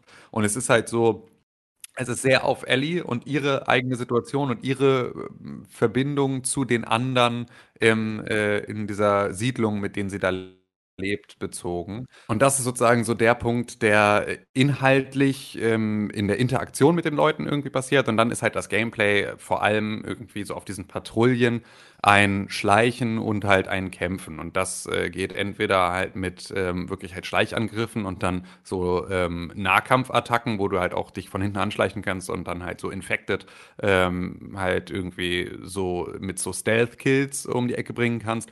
Oder halt mit einer Vielzahl von Waffen, die einmal über das Spiel hinweg sich erweitern, also dass du halt eine größere Auswahl an Waffen hast und gleichzeitig der Möglichkeit, diese Waffen auch noch abzugraden. Das heißt, du kommst ab und zu, äh, findest du halt irgendwo in der Spielwelt mal so Schrauben oder so Kram und ähm, damit kannst du deine Waffen verbessern und du findest halt allerlei Kram wie Duct Tape und irgendwie so Sprengsätze und sonst irgendwie sowas, aus denen du neue Sachen zusammenbasteln kannst.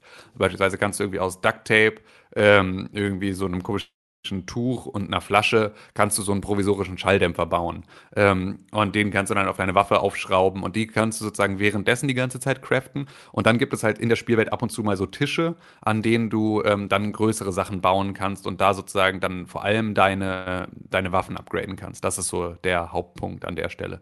Dass du von diesen Schrauben, die du gesammelt hast, dann ähm, die, äh, den Recoil ähm, reduzieren kannst von deinen Waffen oder da halt ähm, ja, verschiedene Upgrades baust. Und so levelst du dich da im Prinzip durch.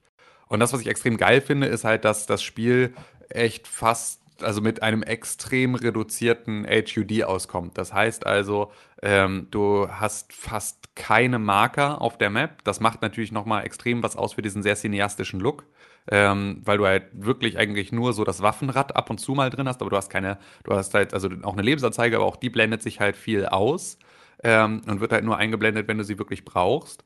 Und ähm, ansonsten aber halt nichts. Du hast keine Karte, du hast kein Navi, sondern solche Sachen sind halt in die Spielwelt integriert. Das heißt, du findest irgendwann halt irgendwie so eine Karte und die kannst du dann halt auspacken und darauf machst du eine Markierung. Aber die kannst du nicht irgendwie über so einen Button-Prompt einfach äh, dir einzeigen lassen oder hast eine Minimap oder sowas, sondern du brauchst sozusagen, ähm, musst die halt aus der Tasche rausholen und äh, dir angucken.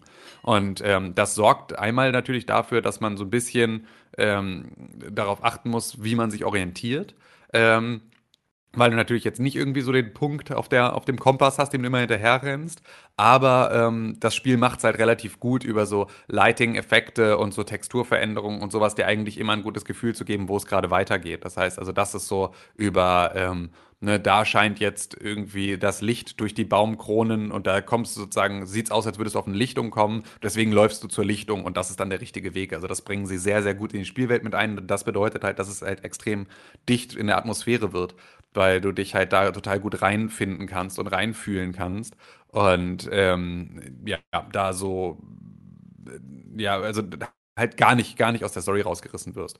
Und ähm, ja, das ist so das. Gameplay ist halt, ähm, gerade was Kampf angeht, wie gesagt, Stealth funktioniert extrem gut. So, du kannst halt auch irgendwie so Flaschen und ähm, und Steine aufsammeln und die werfen, um beispielsweise Gegner abzulenken und so. Dadurch ist diese Stealth-Mechanik relativ praktisch, ähm, auch zu nutzen im alltäglichen Gameplay. Das Waffen-Gameplay wird halt erst deutlich besser mit höherem Level. Also, weil du dann halt irgendwie so ein bisschen ähm, ruhigere Hand hast beim Zielen und so. Und dann wird es irgendwann ähm, deutlich einfacher, auch mit den Waffen umzugehen. Da bist du am Anfang noch nicht so geübt drin. Ähm, und äh, ja, eine Sache, die ich extrem schwierig finde, ist, es gibt halt Hunde in diesem Spiel, ähm, wo du so mit dem ersten in der Stadt in Berührung kommst und das ist schon mal soweit gut, äh, weil den kannst du streicheln und das ist alles süß. Und dann kommen aber irgendwann Gegner, die halt Spürhunde haben und die kannst du weitestgehend irgendwie umgehen und vor denen weglaufen und so. Und ich habe auch mehrere Encounters dann halt neu gestartet, weil ich irgendwie von einem Hund angegriffen wurde und das halt nicht geschafft habe, weil ich halt keinen Hund töten wollte. Ähm, aber äh, das mal kurz als, als sozusagen Randspoiler. Du kommst an einer Stelle nicht drum rum, was mich extrem traurig gemacht hat. Ähm, weil ich echt versucht habe, das irgendwie hinzukriegen, äh, da äh, ohne, ohne Hunde äh, zu töten, durch das Spiel zu kommen. Was halt absurd ist, weil du halt extrem viele Leute umbringst, mal wieder auf dem Weg. Aber da muss ich sagen, ähm, macht es diesmal auch The Last of Us deutlich besser, als Uncharted das gemacht hat. Weil Uncharted war ja auch immer so ein bisschen die Kritik, dass du irgendwie so als Nathan Drake da irgendwie, eigentlich bist du so der lustige, kernige Abenteurer, der irgendwie dann nur so auf Schatzsuche ist, tötest aber in diesem Spiel irgendwie tausend Leute. So, bist einfach der absolute Serienkiller, absoluter Massenmörder, der da irgendwie auf so einer Insel super viele irgendwie komische Milizen umnietet. Und da gibt es so null Referenz zu in deinem Charakter. Also das ist so völlig egal. Du bist die ganze Zeit irgendwie dieser coole, kernige Abenteurertyp, Indiana Jones Dude, so irgendwie, und hast noch einen coolen Spruch auf den Lippen. Aber eigentlich hast du halt gerade irgendwie tausend Leute getötet. Und da gibt es so gar keine, gar keine Resonanz von diesen Taten im Charakter Nathan Drake. Und das machen sie in The Last of Us deutlich anders. Also da gibt es sehr viel mehr ähm, Auseinandersetzung auch mit der Umwelt und mit dem, wie du mit ihr umgehst und wie sie mit dir umgeht und für was für Vorentscheidungen sie dich stellt, die du sozusagen auch als normaler Mensch anders reflektierst als natürlich in dieser Notsituation. Also wo so ein bisschen diese, ne, irgendwie äh, der Mensch ist dem Menschen ein Wolf irgendwie Thematik durchkommt, dass du halt so die ähm, ja halt so wild wirst, wenn du in Bedrängnis kommst und so und dann halt irgendwie auch auf eigentlich Prinzipien, die du eigentlich hast als Mensch, ähm, verzichten musst, weil du in ähm, ja um dein eigenes Leben kämpfst. Mhm. Und das finde ich schon relativ krass, wie sie das halt sowohl atmosphärisch jetzt auch mit reinbringen, ähm, als halt auch im im, äh, im Gameplay, das halt so klar wird, weil du halt irgendwie äh, ne, unsicher zielst, weil du unsicher bist und so. Solche Sachen sind da schon ähm, extrem gut drin. Ah, vor allem und ist das aber auch eine der wenigen Sachen, die die Story gut rechtfertigt. So, Total, genau. Also das ist wirklich. Die Motivation ähm, hinter diesen Morden ist irgendwie gerechtfertigt in dieser Welt. Ja, genau. Und gleichzeitig merken sie aber auch selber, dass es eigentlich nicht so ist. Also, weil es halt auch weil, also, weil in dem Ablauf dieser Story ähm, diese Charaktere von ihren sehr niederen Instinkten getrieben werden an vielen Stellen, aber es halt eine Reflexion gibt davon. Ähm, also es geht nicht nur immer um ein, ich muss jetzt sozusagen, es ist nicht alles nur töten wegen aus Gründen der Selbstverteidigung alleine, sondern es gibt da auch niedere Motive, aber die sind sozusagen dann auch Thema das finde ich da extrem spannend, wie sie das machen und dass, es, dass sie es machen und so.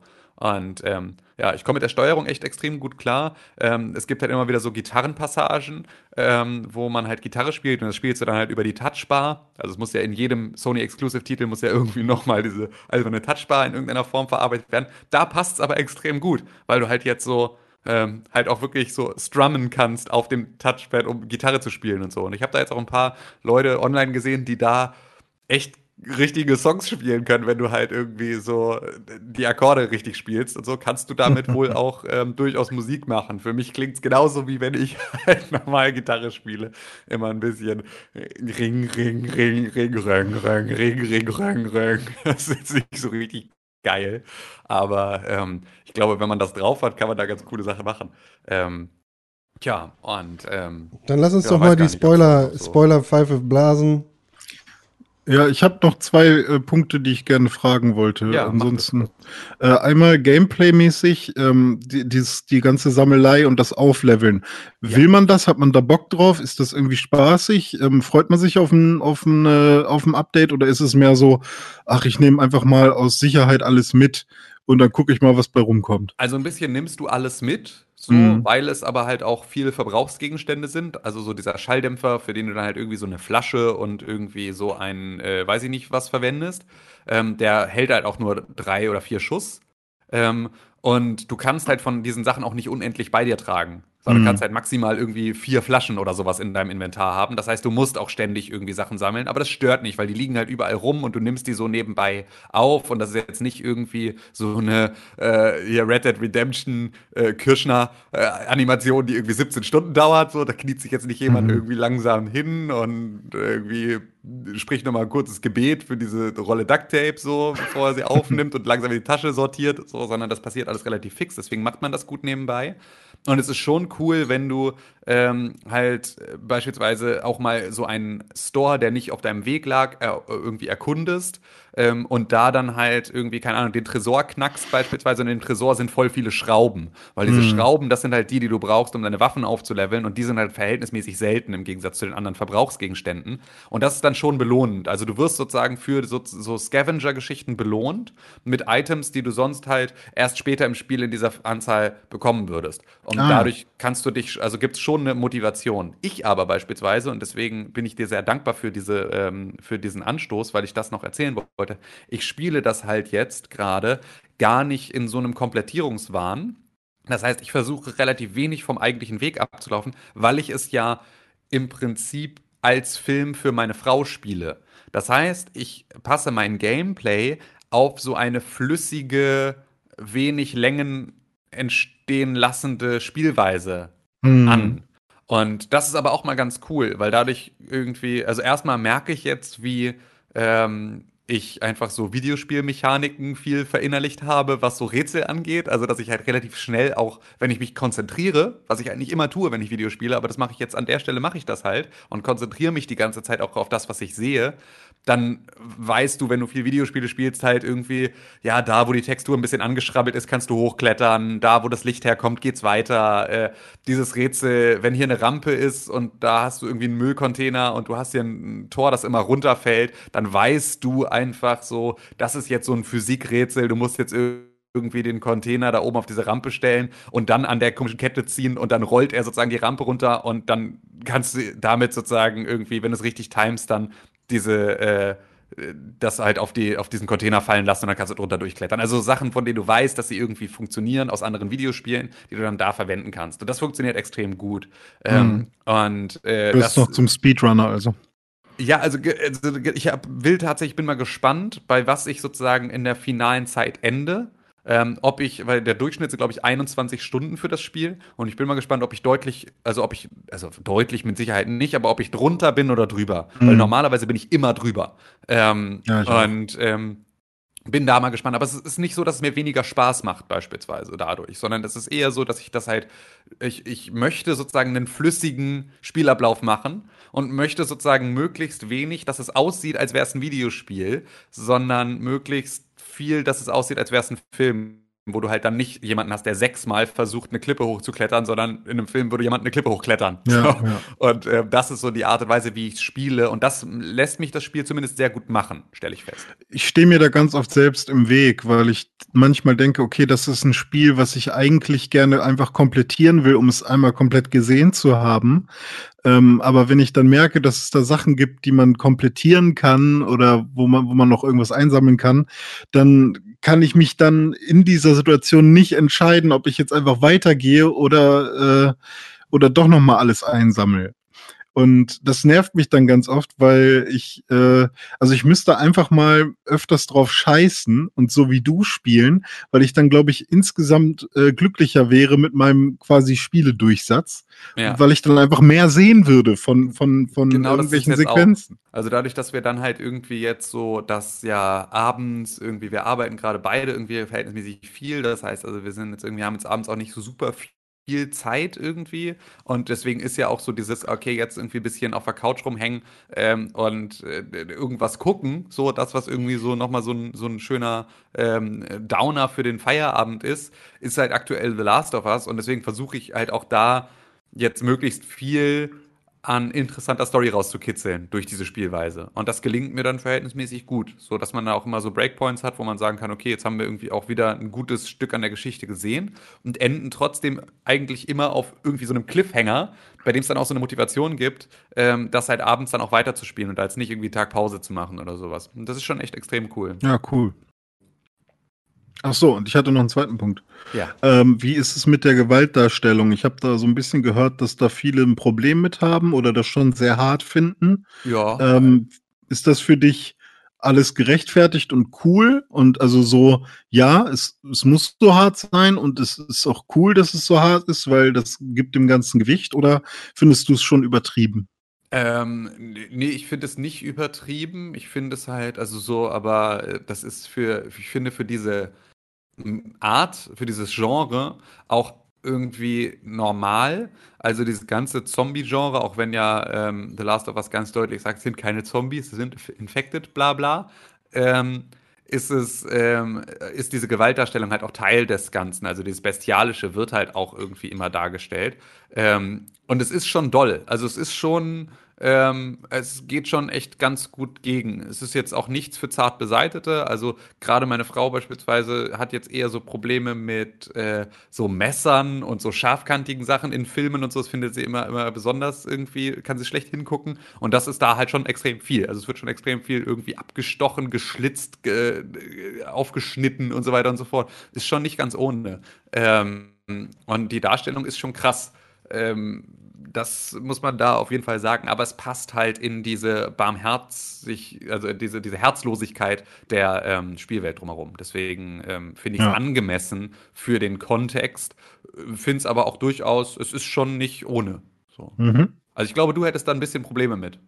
Ja, aber kurz weggucken ist ja auch immer eine Genau, Lösung richtig, für es geht auch total. Also es sind, ist jetzt nie Torture-Porn, der irgendwie krass die Kamera draufhält, während es passiert und dann hört es nicht auf, sondern es Ja. ist immer irgendwie so, die sind sich über, glaube ich, so die, die, ähm, das Krasse auch bewusst, weil sie es schon, ähm, beispielsweise, wenn du irgendwie jetzt dann keine Ahnung, ein Quicktime-Event verkackst und irgendwie so ein Infected dich dann äh, tötet, sozusagen, ähm, dann siehst du halt, wie der dir dann irgendwie in den Hals beißt und dann da irgendwie so ein Stück äh, äh, irgendwie Sehne aus deinem Hals rausreißt. So.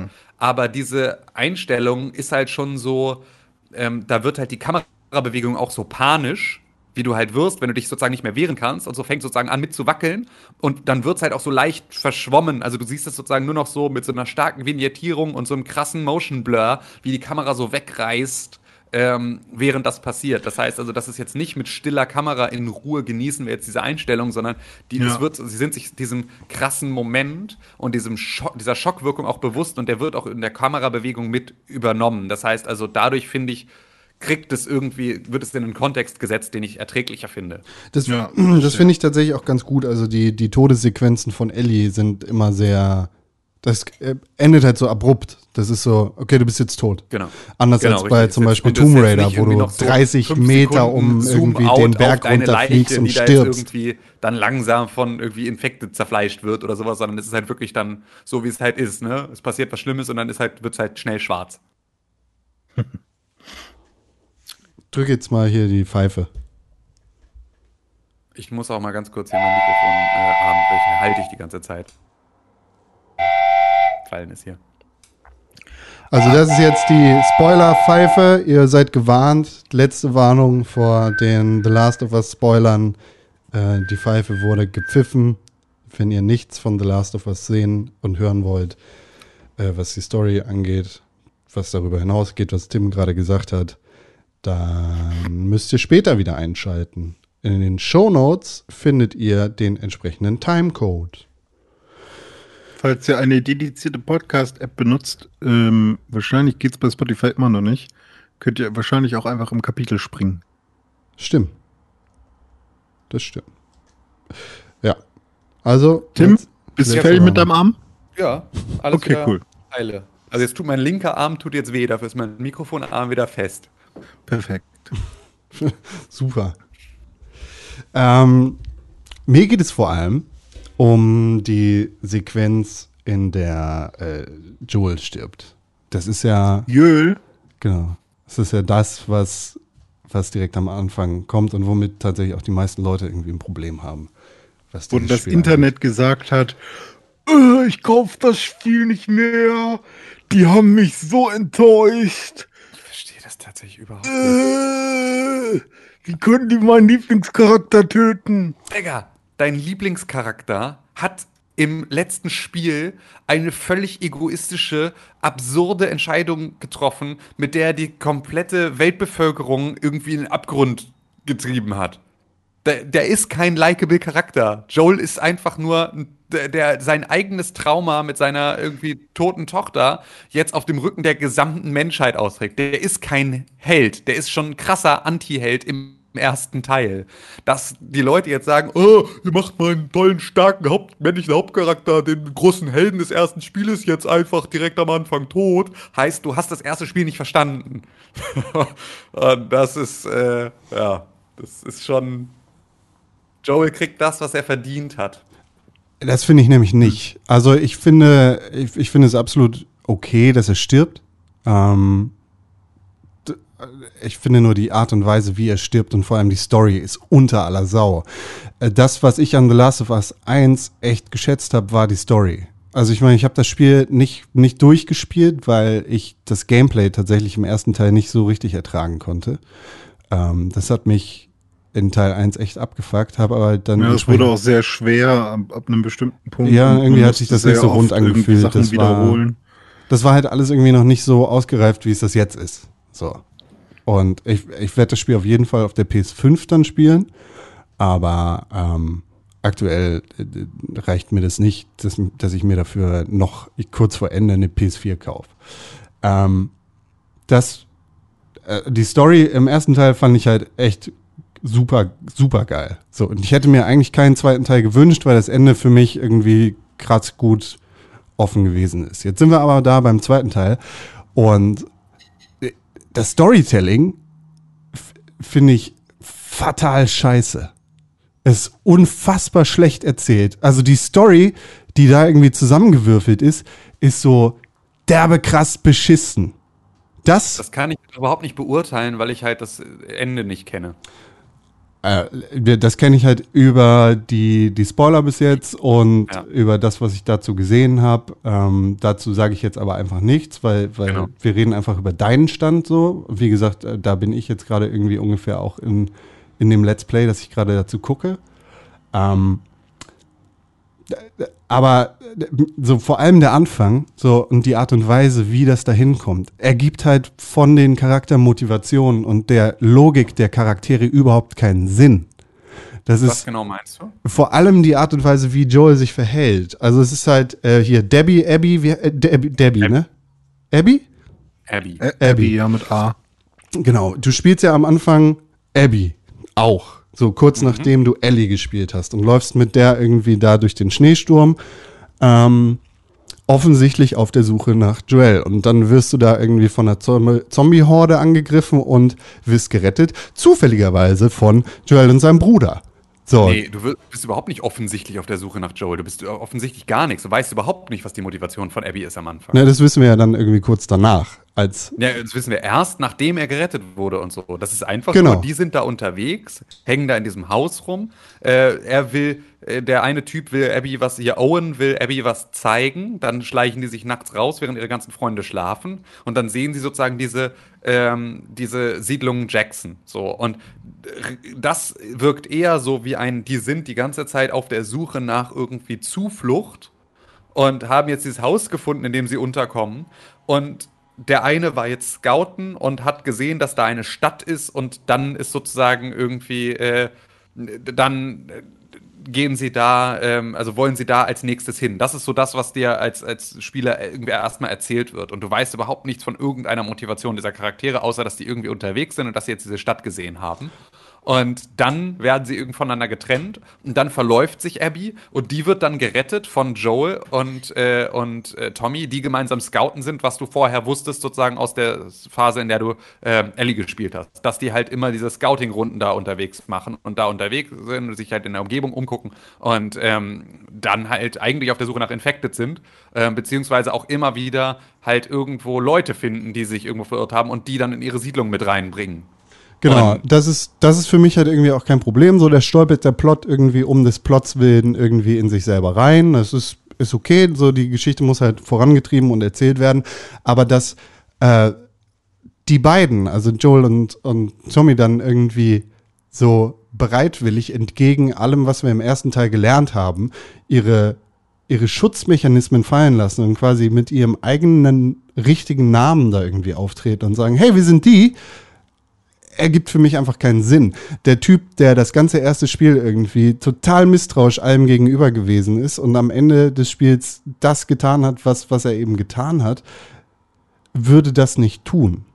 Da gebe ich dir recht. Da Und gebe ich dir recht. das- also da ist tatsächlich Das so, stört auch, dass mich dann, enorm. Ähm, also ich meine, dass sie sich halt schützen vor diesem krassen Blizzard, der dann da irgendwie kommt und dann in dieses Haus äh, gehen, in dem die anderen untergebracht sind, Komm, bin ich bei. ist auch etwas, was eine Falle, also was einfach das Risiko einer Falle beinhaltet, in die er normalerweise nicht tappen würde. Genau, bin ich bei, aber das, das sind halt die um, das sind, das ist die, diese Naturkatastrophe, die kommt, die zwingt dich dazu. Ist okay, musst Ja. du machen. Aber dass du dann da einfach so reinläufst irgendwie, ohne das zu haben, was wir über 10, 20 Stunden im ersten Spiel gelernt haben, nämlich diese, dieses Misstrauen und dieses, du vertraust keinem Menschen, da reinzulaufen und dann zu sagen, ja, ich bin übrigens Joel, ist für mich, ergibt einfach keinen Sinn. Und da Ja, fängt der Punkt, Scheiß so halt nicht an. gesehen. Wie bitte? Äh, Guter Punkt, habe ich so noch nicht gesehen. Also das ist Ich- tatsächlich, da habe ich noch nicht so den Fokus drauf gelegt. gehabt, Ich finde, aber ich ja. meine, was, was halt mit diesem Spiel auch einhergeht, ist diese ganze verfickte Scheiße von wegen, äh, hier ist ein Transcharakter drin, hier ist die politische Agenda. Halt die Fresse. In Last of Us 1 irgendwie ist im DLC schon etabliert worden, dass Ellie lesbisch ist. Das ist voll okay. Die Story zwischen diesen beiden Charakteren ist absolut grotesk schlecht. Ich finde, zwischen, zwischen Abby und, äh, nee, Quatsch, zwischen Ellie und, wie heißt sie, Diana, Dina. Dina existiert irgendwie absolut null, null, null ähm, äh, Charakter und Charme. Also die spielen für mich überhaupt, überhaupt nicht zusammen. Für mich ist diese Beziehung nicht glaubhaft. Es hat aber nichts damit zu tun, dass es irgendwie eine lesbische Beziehung ist, sondern einfach, weil äh, das ist so cringy aufgedrückt. Weiß Ja, ich nicht, das, ist. Das fand ich auch. Ich fand auch die Beziehung zwischen den beiden ist, äh, ja. äh, Die haben keine Chemie. Die haben, ja, so, oh, ich bin auch schwanger. Okay, cool. So, kann ich aber auch, weiß ich nicht. Äh, aber für mich ist einfach diese, diese Geschichte, die da drum erzählt wird und das, was das alles ins Rollen bringt, dieser Knackpunkt, Ja. der, der stößt mir so super sauer auf und da habe ich echt irgendwie, ah, weiß ich nicht, nee, ah, vielleicht, wenn Ellie am Ende äh, rumgeht und alle Leute massakriert hat und für mich wirklich nachvollziehbar gesagt hat, okay, hier, Abby, dir trete ich jetzt den Kopf ein und benutzt den gleichen Golfschläger, den du benutzt hast, um dein Leben langsam und schmerzhaft zu beenden, dann kann ich sagen, okay, finde ich die Story immer noch scheiße erzählt, aber wenigstens ist am Ende irgendwie Payoff gekommen. Ja. Hm.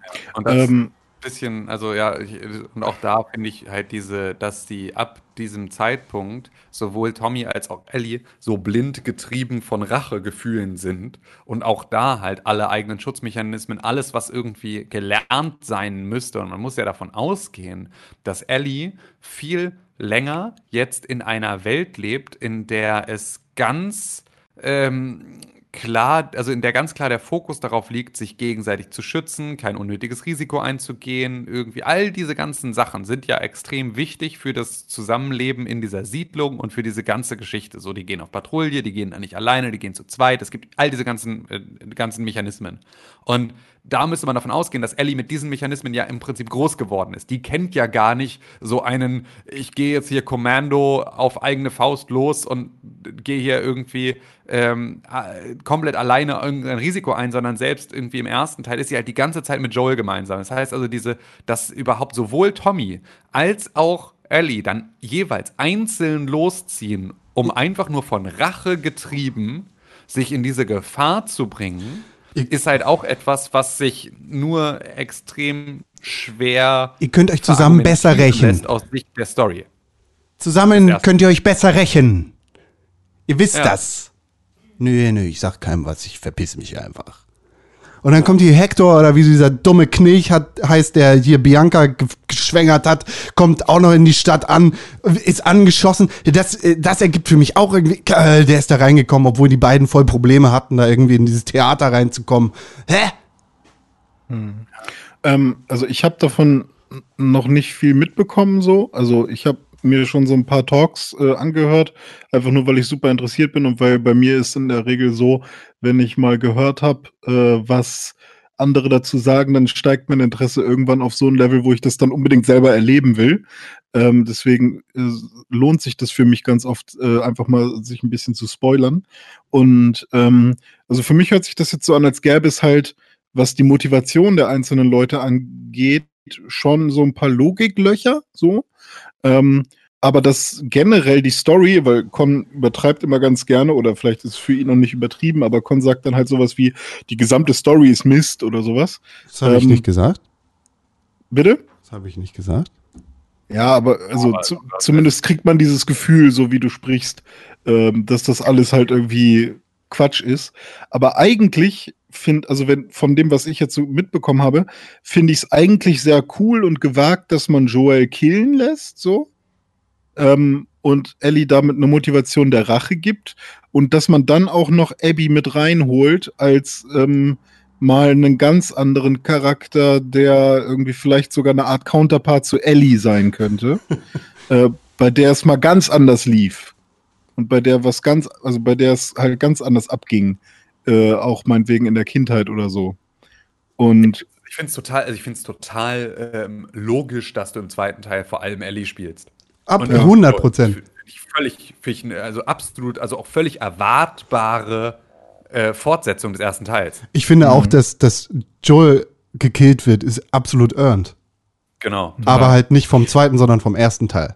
Ja, also was du dann halt anprangerst, sind halt vor allem, wie das Ganze dargestellt und passiert, so, weil, Genau, also, nicht, dass, dass irgendwie Hm. er stirbt, sondern dass er in einer Situation stirbt, in die er sich eigentlich nach Charaktermotivation und Charakterwissen und Erfahrungen aus den anderen Hm. Teilen, so wie er bisher gezeichnet wurde, und man muss ja auch dazu sagen, wird er ja im zweiten Teil, gibt es ja gar nicht so viel Zeit, ihn als Charakter zu zeichnen, da wird er vor allem irgendwie sehr zerbrechlich gezeichnet, ähm, aber halt trotzdem ist er ja dieser auch irgendwie so sehr äh, misstrauische, sehr abgebrühte Badass Motherfucker im ersten Teil, so. Ähm, auch eine totale Killing Machine. Und so wird er im zweiten Teil überhaupt nicht gezeichnet, sondern halt irgendwie so, vor allem irgendwie so als der, als der liebende Vater, der irgendwie äh, unsicher ist und der irgendwie versucht, ganz in, in ganz kleinen Mäuseschritten irgendwie die Zuneigung seiner Ziehtochter zu gewinnen. Ähm, und ähm, da ist er so sehr, sehr äh, fragil.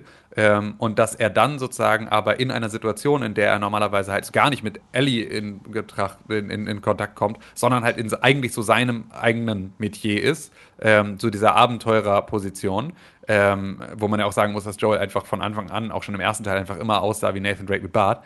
Ähm, so, äh, also wirklich einfach das Charaktermodell, einfach nur recycelt, ähm, ist er da halt in dieser Situation, die dazu führt, dass er in, also dass er stirbt, ähm, halt überhaupt nicht charakterkonform ähm, in seinem Verhalten.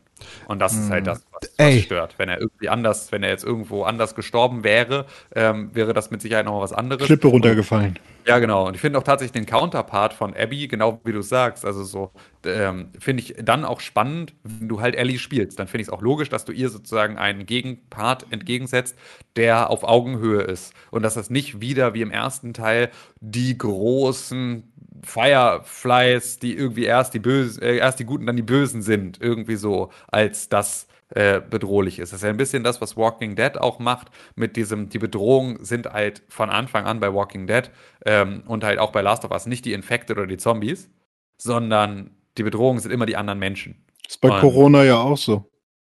Ja, stimmt, die Zombies Corona kriegt man irgendwie auf Reihe. Die, die Probleme sind die Menschen, die sich nicht dran halten. Ja. Das, Zieh die Maske hoch. Ich check's nicht im Supermarkt. Was machst du die Maske unter die Nase? Was soll das denn? So, sorry. das, was echt richtig gut funktioniert für mich, sind diese Flashbacks. Alle Interaktionen zwischen Ellie und Joel in, Alter, diese, die, diese Szene oder die, die, diese Geburtstagsscheiße, wo sie im Museum sind. Das ist, das ist, das ist richtig gutes Storytelling, finde ich. Ich und diese Geschichte, die da irgendwie erzählt wird und das, was dann irgendwie, das, das Flashback, was kurz danach passiert, wo, wo sie da irgendwie sitzt und er ihr erzählt, was er gemacht hat, das ist richtig geil.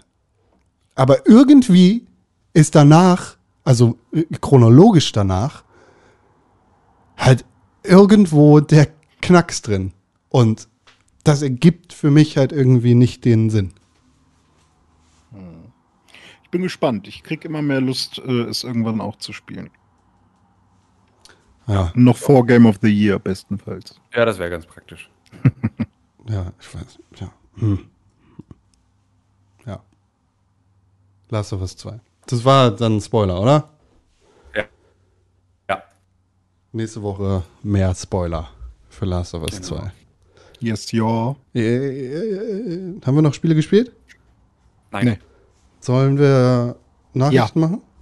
Ja.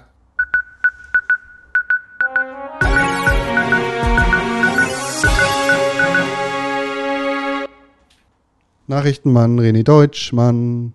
Hallo, hallo, Nachrichtenmann. Na, seid ihr da, ihr Nachrichtenkinder? Ja. Uhu, ich habe ein paar Nachrichten für euch in meinem Korb mitgebracht. Wollt ihr eins euch rausnehmen? Hier.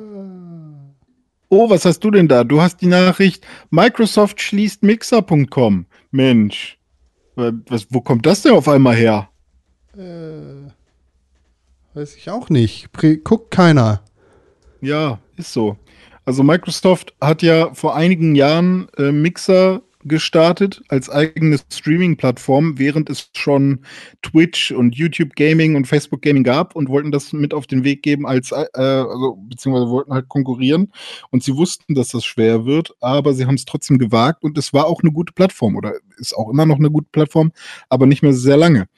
Äh, denn sie wollen innerhalb von einem Monat jetzt äh, Mixer.com äh, schließen und rüberwechseln zu Facebook Gaming. Das heißt, sie ähm, machen jetzt mit Facebook gemeinsame Sache. Ähm, das liegt vor allem daran, dass sie nicht die Zahlen erreicht haben, die sie erreichen wollten und ähm, ihr gesamter Plan nicht so wirklich aufgeht, Mixer als äh, eine der wichtigsten ähm, Streaming-Plattformen zu etablieren. Die meiste Die ja die Nochmal? Ich, die meiste Zeit, die ich mit Mixer verbracht habe, habe ich mit Mr. Beast verbracht. In irgendeinen Videos, in denen er nicht mal Leute gefunden hat, die genug Zuschauer hatten. Ja, also ich fand Mixer ja echt cool, weil sie ja angefangen haben mit dieser Low Latency Geschichte, dass man wirklich, man hat was gesagt und der, der Chat konnte sofort darauf reagieren. Also man hat so richtig gemerkt, dass es instant war.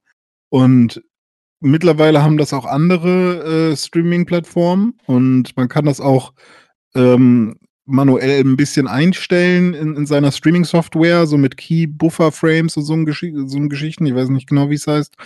Ähm, aber bei Mixer läuft das schon echt noch besonders gut. Also da hat Microsoft eigentlich schon eine echt gute Infrastruktur äh, aufgebaut und mit Millionen, mit einem Millionenbetrag haben sie auch Ninja und dann irgendwann auch Shroud von äh, Shroud Gaming und ich, der ist noch bei irgendeiner fetten E-Sport äh, Company hier bei so einem, bei so einem E-Sport-Verein, ähm, haben sie ja zwei super krasse äh, E-Sportler und ich glaube, Ninja ist ja auch der größte mit rübergeholt, aber das hat nicht gereicht.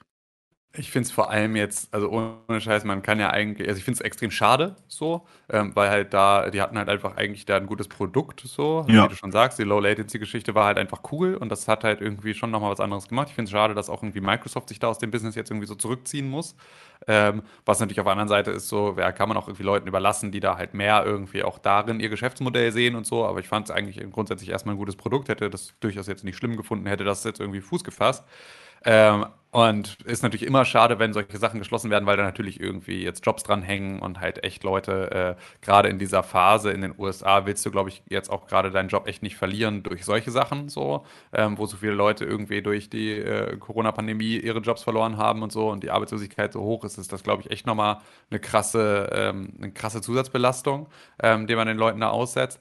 Aber ähm, gleichzeitig ist halt auch ähm, ähm, ist, äh, muss man ja dann ein, beispielsweise einem Ninja halt schon echt gratulieren, weil der hat halt jetzt irgendwie diesen krassen Millionendeal mit irgendwie Mixer eingefädelt und hat jetzt sozusagen, ist jetzt ja von seinen Verpflichtungen befreit und Ist ähm, er das? Ich muss- dachte, er, er wechselt jetzt zu Facebook und musste Nee, einfach rüber. Ninja, Ninja Also, weil wird das- nicht zu Facebook nicht verstanden. wechseln. Ich habe Ah, okay, so krass. verstanden, dass er jetzt wirklich äh, im Prinzip die Freiheit hat, sich da jetzt wieder um was Neues zu kümmern. Ah ja, okay. Er kann den Vertrag von Facebook annehmen, wird er aber nicht tun.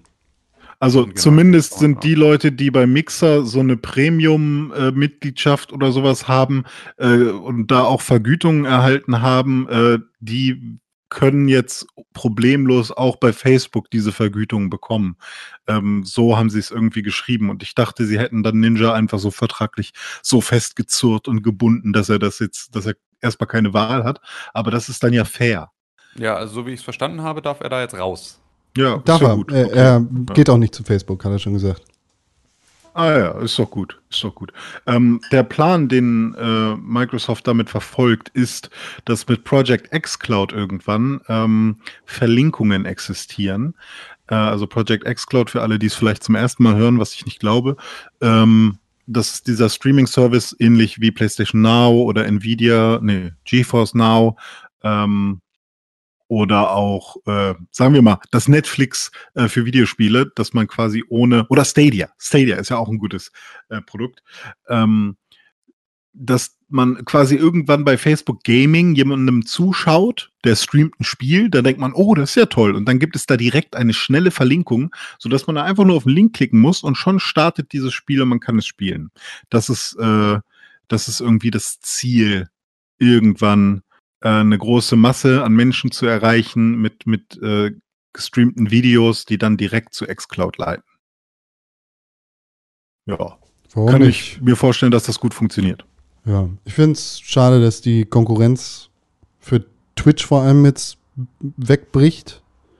Also auch wenn die Hm. nicht die großen ähm, Zuschauerzahlen generiert haben, ist es ja trotzdem ein Konkurrent gewesen, zu dem Leute hätten gehen können.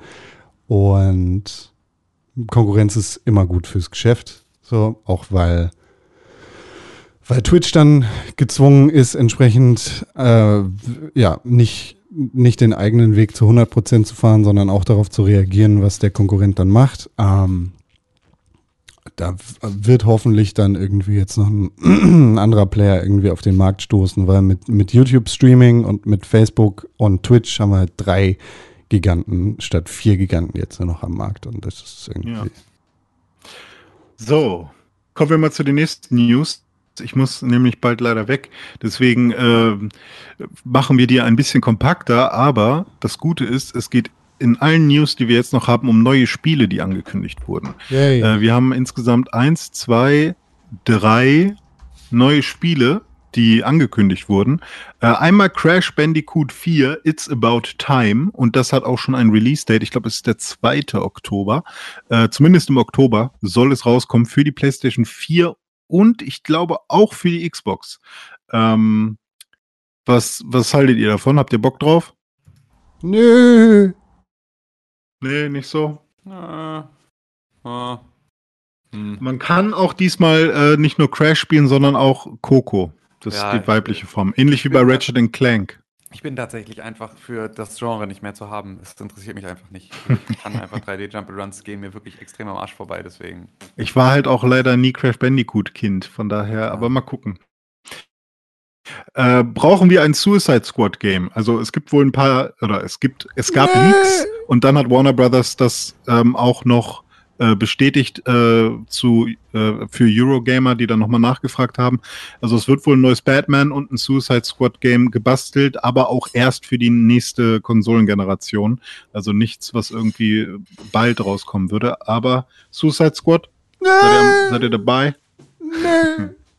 Ich finde es ja interessant so, weil wenn Rocksteady das macht, dann ist es Ja. immerhin. Das, das Ne? ist der einzige Punkt, der da überhaupt irgendwie eine leichte Augenbraue hebt. Aber ich finde halt Suicide Squad hat sich äh, leider für mich, also als nicht Comicleser, sondern als jemand, der dann halt irgendwie ähm, mit äh, der ganzen, dem ganzen DC und Marvel Universe nur über Filme oder Spiele in Berührung kommt, ähm, steckt dieser Suicide Squad Film einem immer noch ein bisschen in den Knochen. als Ja, die Marke Suicide Squad hat vor allem irgendwie äh, vor, unter diesem Film enorm gelitten.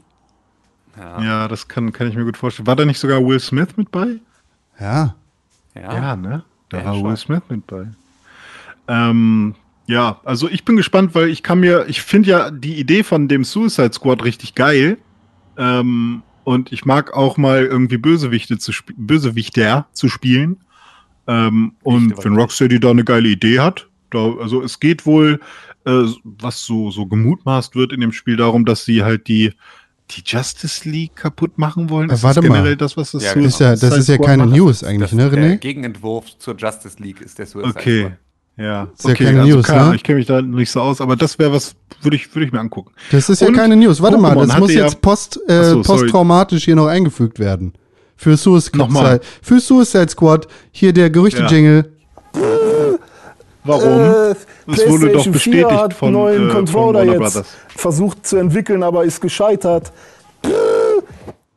So, Wa- Warum spricht jetzt keiner mit mir? weil es ein Gerüchte-Jingle war. Aber warum? Ja, weil das nicht echt war. Das war ja kein, da sind, äh, das ist ja nicht angekündigt. Aber, aber äh, natürlich. es wird doch nur Also es- gemutmaßt. Naja, es, die Website wurde gesichert und daraufhin wurde ja Recherche betrieben und dann hat Warner Brothers Eurogamer gegenüber gesagt, dass das stimmt, aber nicht für die jetzige Konsolengeneration, sondern für die nächste. Dass also wenn ich Redaktion Squad wird? machen soll, dann mache ich Redaktion. Da musst du mir jetzt hier nicht noch reinkritschen auf der letzten Minute. Haben die gesagt, dass es Suicide Squad wird? Ja, äh, ein Batman-Spiel und ein Suicide Squad-Spiel. Dann nehme ich den Gerüchte-Jingle zurück. Ja, So. so, Freundchen. Und Pokémon hat ähm, eine Nintendo Direct gemacht, beziehungsweise, nee, gar nicht. Pokémon hat eine Pokémon Direct gemacht oder diese Pokémon-Ankündigungen, die jetzt irgendwie auch wieder anders heißen. Und äh, in dieser Pokémon-Ankündigung, äh, wo dann Pokémon Snap und so weiter angekündigt wurden, haben sie gesagt, es gibt noch ein anderes Spiel, was wir euch zeigen wollen. Aber das können wir euch nicht in dieser Ankündigung zeigen, sondern erst am 26. Das war, glaube ich, nee, gar nicht, am 24. Das war, glaube ich, gestern. Ähm, und das wird nochmal eine große Ankündigung. Da, da seid drauf gespannt. Und dann haben sich alle Fans wieder, äh, haben schon fast die Krise gekriegt. Auch kriegen wir jetzt hier äh, Gold und Silber auf die Switch oder kriegen wir das und das? Wir brauchen so viele gute neue Spiele, bitte. Und ähm, was am Ende bei rausgekommen ist, ist ein Pokémon MOBA von Tencent. Und das Internet geht nuts und sagt, ihr seid doch alle bescheuert. Sehr viele Dislikes auf die Trailer und viele Shitstorms und ähm, ich hatte eigentlich auch sogar ein paar Kommentare rausgesucht äh, von Leuten, die sich darüber äh, beschwert haben, äh, weil da auch ein paar Punkte bei sind, die ich halt legit finde, ähm, weshalb man sich darüber aufregen kann, dass Pokémon jetzt einfach so kalkuliert einfach noch mehr, noch mehr Geld machen will mit, äh, mit halbherzigen Spielen, äh, wobei man das ja auch nicht so wirklich weiß, wie viel ähm, Herzblut da drin steckt. Und jetzt natürlich finde ich die Bilder nicht, die ich vorhin gemacht habe, die Screenshots. Aber habt ihr Bock auf ein Pokémon-MOBA? Hm, Naja, ich bin halt grundsätzlich nicht so mit MOBA. Das ist halt mein Problem. Also ich habe grundsätzlich irgendwie Bock auf neue Spielformen mit irgendwie Pokémon. Kann ich mich grundsätzlich mit anfreunden. Ähm, aber MOBA und Tencent sagt mir vor allem irgendwie schon wieder, dass es äh, mit ziemlicher Sicherheit ähm, irgendwie erstmal Computer-exklusiv wird, also PC-exklusiv. Das ist schon mal wieder etwas, was Und Mobile, weil Spiel- es gibt ja auch PUBG so, ja, Mobile. Genau, und, und, und Mobile, was halt irgendwie so beides nicht die Plattformen sind, auf denen ich gerne und viel spiele. Ähm, und ähm, dazu ist dann halt MOBA auch nicht so unbedingt mein Genre. Das heißt, also da sind Ja. schon mal zwei Sachen, die da, glaube ich, gegensprechen, dass ich es viel spielen werde. Ist bei mir genauso. Also, Aber Mobile Games Hm. spielst du ja beispielsweise mehr schon. ja, aber MOBA nicht. Ja, ja. Mobile ja, MOBA nicht. Ähm, ja, es ist auch Free to Start. Also da gibt es so ein paar äh, Kommentare. Free to Start klingt ja schon in dem Zusammenhang schlimmer als Free to Play. Ähm, und ganz viele sind halt einfach, äh, was Tencent angeht, ähm, also die Kooperation mit Tencent finden ganz viele ganz schlimm, äh, weil Tencent ja halt als chinesisches äh, Unternehmen, was sehr eng mit dem mit mit der äh, Regierung irgendwie arbeitet und da sich sehr le dolle lenken lässt und ähm, keine Ahnung. Und auch ganz offen mit irgendwelchen Tweets äh, Polizeigewalt äh, gut findet, ähm, sind da irgendwie ganz viele einfach nicht am Start und finden das nicht cool. Ähm, ja. Aber ich glaube, ich hoffe, es wird einfach irgendwie eine Art Flop oder so. Äh, glaube ich halt nicht, weil es steht Pokémon drauf. Keine Ahnung. So. Ja. Äh, ich glaube, Gerüchte haben wir diese, diese Woche nicht. Äh, Außer das halbe Gerücht, was wir vorhin da äh, schon hatten. Äh, dann können wir direkt ins Feedback gehen. Feedback.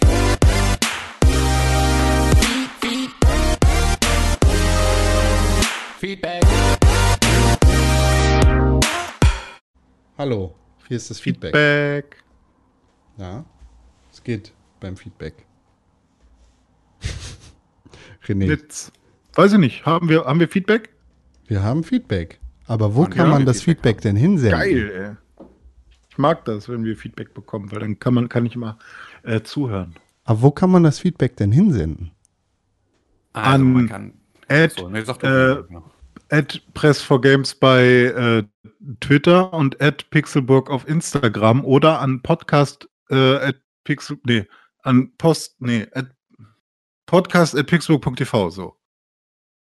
Oder? Podcast at pixelburg.tv, ist doch richtig. Ja, natürlich ist das richtig. Ich da- ich dachte nicht, dass du das ernsthaft nicht weißt, weil du hast es ja 400 Millionen Mal gesagt. 0, 163, äh, 961 2368. 0, 16, Plus 49, 163. ja, stimmt. Warte, ich muss kurz reingucken. Ich muss mir die 961, Nummer immer 2368. einmal aufmachen. Plus 49, 163, 961, 2368. Genau.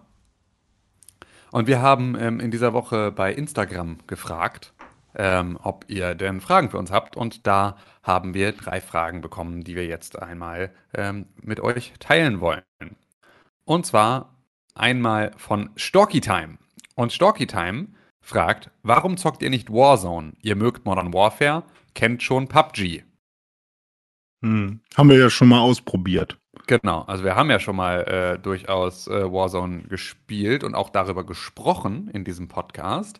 Ähm, und äh, sind aber halt, glaube ich, alle nicht so krasse Battle Royale-Fans Mehr. und deswegen halt ähm, interessierter an den ähm, anderen Modi. Also was vor allem auch daran lag, dass wir ja ähm, hier auch erzählt hatten, dass wir in der Hochphase der Corona-Pandemie-Isolation ähm, auch ja relativ viel mit größeren Gruppen zusammengespielt haben. Das heißt, wir waren eher irgendwie hatten schon Probleme, den Sechser-Squad ähm, sozusagen nicht zu überfüllen und es mussten manchmal Leute aussetzen, weil wir so siebt oder zu acht waren. Und ähm, wenn du Warzone spielst, kannst du halt maximal zu dritt spielen. Und äh, das wäre sozusagen für die Art und also für die Phase, in der wir alle viel Modern Warfare gespielt haben, ähm, wäre das sozusagen noch eine zusätzliche Beschränkung gewesen. Sondern wir haben lieber zu sechst gemeinsam den Multiplayer, den regulären Multiplayer gespielt, ähm, der ja, sobald du dann beispielsweise ähm, Domination spielst, ähm, auch sehr taktisch werden kann. Und äh, haben halt nicht so sehr ähm, äh, Warzone gespielt. Was auch, glaube ich, ganz gut war, weil es war auch zu der Zeit, als wir viel gespielt haben, dass dann auch diese ganzen Cheater wohl extrem krass bei Warzone waren und so, also die auch irgendwie den Spielspaß gekillt haben. Ähm, und das ist, glaube ich, so, wenn du eh schon nicht so der krasse Fan von dem Genre bist, ähm, dann noch äh, da sozusagen dann das zu spielen, während irgendwie da krass gecheatet wird, ist, glaube ich, noch ein bisschen weniger motivierend. Obwohl ich sagen muss, dass mir ja ähm, Warzone von den einzelnen ähm, irgendwie Battle Royale-Spielen, die es so gibt, mittlerweile das Liebste ist. Kann ich überhaupt Also, nicht unterschreiben. Du bist halt immer noch bei Apex Legends. Ich bin da halt bei Warzone, weil ich halt die Sachen bei, also ich fand halt bei Apex Legends einfach so das Gunplay nicht geil. So, was ähm, ich halt von Modern, also von Modern Warfare sehr viel besser, äh, also sehr, viel lieber mag und auch sehr viel besser sozusagen kann. Ähm, und äh, finde da halt solche, sowas wie das Gulag und dieses Zurückkaufen von Leuten einfach ein geiles zusätzliches Feature, das halt irgendwie so den Spielspaß in so einer Runde erhöht, wenn du die Möglichkeit hast, nicht irgendwie zu sterben und dann ist es komplett vorbei, sondern irgendwie die Chance hast, nochmal eine zweite oder dritte Chance zu kriegen und die sozusagen taktisch aufgeladen sein kann. Das macht mir das gesamte Gameplay für so eine Runde irgendwie spannender und es ist nicht so viel nur warten und irgendwie äh, verschanzen. Ich bin zurück bei einer PUBG. Also, Ja. Ja, wenn ich, ich, bin, jetzt, ich bin wenn auch ich bei jetzt PUBG. ein Spiel spielen wollen würde, dann wäre ich wieder bei PUBG, einfach nur, weil es sich für mich am besten anfühlt. Ähm, ich habe ja auch jedes Battle Royale Spiel gespielt, sogar Realm Royale habe ich eine Zeit lang gespielt und Fortnite habe ich auch ausprobiert, die dieses Black Ops Ding da habe ich auch gespielt. Äh, weiß ich nicht, dann hier jetzt Warzone. Ich habe auch ehrlich gesagt einfach gar keinen Bock mehr, äh, neue Karten zu lernen. Weil, also das ist bei mir auch ganz oft so, dass ich dann denke, oh ja, okay, neues Battle Royale Spiel, vielleicht machen sie irgendwas ein bisschen besser. Und dann sehe ich, ah fuck, ich muss ja die Karte auch wieder neu lernen. Ne? Das heißt, ich muss jetzt irgendwie erstmal zehn Stunden spielen, bis ich hier ein bisschen mich auskenne. Habe ich einfach gar keinen Nerv mehr drauf. Deswegen, äh, wenn ich jetzt Battle Royale spielen will, gehe ich nach Erangel äh, von, von äh, PUBG und dann, dann käme ich aus und dann ist alles gut. Ja, ja, wenn, wenn irgendein Battle Royale Spiel dann PUBG, äh, Ich finde tatsächlich, das Gameplay von Call of Duty eignet sich absolut nicht für die Größe von einem Battle Royale. Also ich finde, das, das Close äh, Quarters Gameplay sozusagen, das, was du auf kleinen Maps machst, äh, ist absolut ungeeignet für die Größe von der Welt von Warzone. So, das gefällt mir absolut gar nicht, macht gar keinen Spaß. Ich finde, das Gulag ist eine coole Idee, aber sonst habe ich da keine Aktien drin. Es ist einfach nicht mein Ding. Das fand ich aber auch schon beim letzten Call of Duty so, ähm, dass er nur Battle Royale war. Welches? Call of Duty Battle Royale. Keine Ahnung, wie das hieß. Hm. Ja, stimmt. Es gab, wie hieß denn das?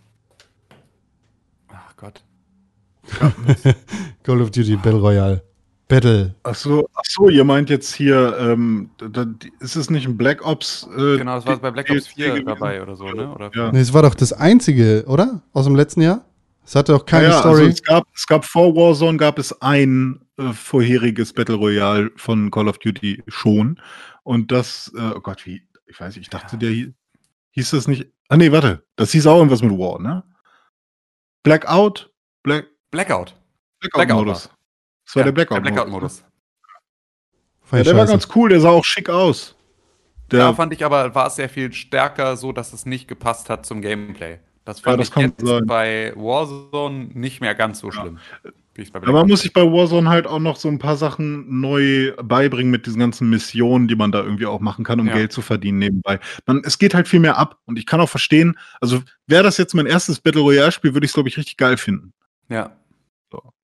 So, ich, ich bin in einer Minute weg. Wo haben wir noch was? Komm. Ja, wir haben noch zwei Fragen. komm, komm. Ähm, und zwar haben wir äh, noch eine Frage von Dominik Ollmann. At Dominik Wer ist das Ollmann Wer ist. Dome? Ähm, dein bester Freund. So. Und ähm, der fragt, von welchem Spiel wünscht ihr euch ein Remake und warum?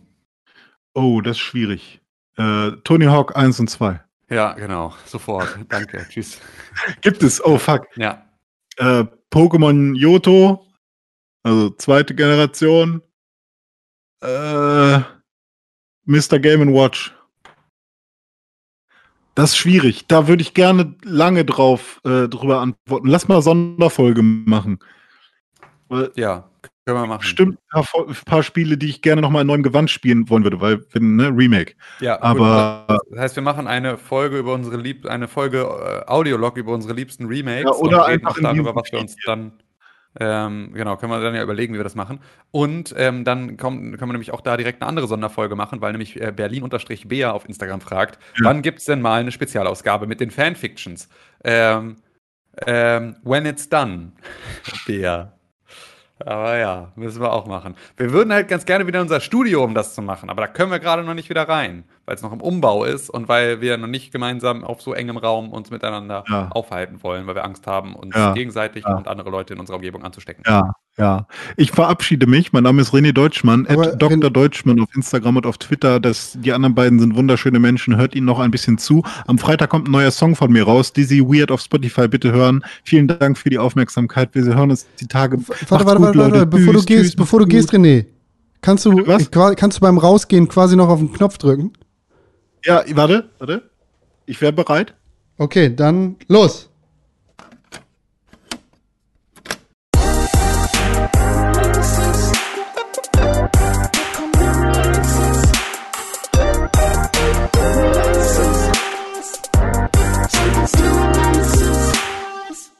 Hallo, hier sind die Releases. René Deutschmann ist Das weg. sind Die Releases. Ist wirklich schade, dass René weg ist. Ja, gut, aber das ist ja manchmal so. Das stimmt. Manchmal passieren Dinge, die schade sind. Ähm, ja, gucken wir mal gemeinsam in unseren Kalender auf pixelbook.tv slash Kalender Ja. und stellen fest, dass ähm, dieser Kalender ja immer nur Spiele führt, die, für die sich irgendjemand aus unserer Redaktion interessiert. Und äh, da kommt einfach mal jetzt bis zum 10. Juli nichts raus. Gar nichts. Das heißt also, das stimmt bestimmt nicht, aber zumindest nichts, was jetzt irgendeiner von uns als Redakteurin in irgendeiner Form für so wichtig befunden hat. Ähm, und deswegen, äh, ja, war es das, auch mit Releases. Ja, schön, gut. Schöne Releases. Nix kommt raus, auch okay. Damit sind wir dann auch am Ende, eigentlich, ne, von diesem Podcast. Haben nichts mehr zu sagen. Wir sind raus. For the day, peace out, ich bin draußen. Ja. Dein Name auf Instagram und auf Twitter ist Tim Königke. Richtig. Dein Name auf Instagram und auf Twitter ist @konkrell. Der junge Mann, der gerade schon. Oh, bei mir hat es gerade geklingelt. Wer kann das sein? Mach du mal den Rest. Ich guck mal, wer dran ist. Der Junge, der eben gerade ähm, dabei war, das war Dr. Deutschmann, DR Deutschmann auf Instagram und auf Twitter. Und ähm, wie er gerade auch schon sagte, Dizzy Weird heißt er da auch und bringt am Freitag einen neuen Song raus, den könnt ihr dann hören. Ähm, ihr könnt äh, diesem Podcast äh, folgen unter Press4Games auf Twitter, unter Pixelbook auf Instagram ähm, oder uns Mails schicken und so weiter und so fort. Ihr könnt diesen Podcast abonnieren, ihr könnt ihm bei Spotify folgen oder ihn ähm, in eurem Podcatcher abonnieren ähm, und ihr könnt uns sehr gerne eine positive Rezension bei Apple Podcasts geben. Am besten mit fünf Sternen, da freuen wir uns drüber und dann lesen wir die vielleicht auch hier live on the air vor. Und das sind die Sachen, die ihr machen könnt. So. Abgesehen davon, dass ihr natürlich jedem, der sich in irgendeiner Art und Weise für äh, die Gesellschaft, in der wir leben, äh, ein bisschen Politik und ein bisschen Videospiele interessiert, ähm, diesen Podcast persönlich empfehlen. Und dann teilen wir diese Freude jeden Donnerstag mit noch mehr Leuten. Und das wäre ähm, sehr schön. Und da würden wir uns alle drüber freuen. Und famos. ähm, Deswegen würde ich jetzt sagen, vielen Dank für die Aufmerksamkeit. Habt eine wunderschöne Restwoche, habt ein wunderschönes Wochenende und wir hören uns nächsten Donnerstag wieder, wenn es wieder heißt, es ist Donnerstag. Aber bevor wir gehen, sage ich noch, wer gerade an der Tür war. Es war meine Nachbarin, die gesagt hat, dass mein Hund schon ein Loch in sein Planschbecken gemacht hat und es jetzt vom Balkon tropft. Ah, sehr gut. Weiß Bescheid. So, Ja, bis sehr nächsten gut. Dann Donnerstag. kümmer du dich mal um den Wasserschaden. Ich äh, fange mal an zu ar arbeiten hier. Ähm, und dann, ähm, ja, bis bald. Tschüss, Kakao. Thank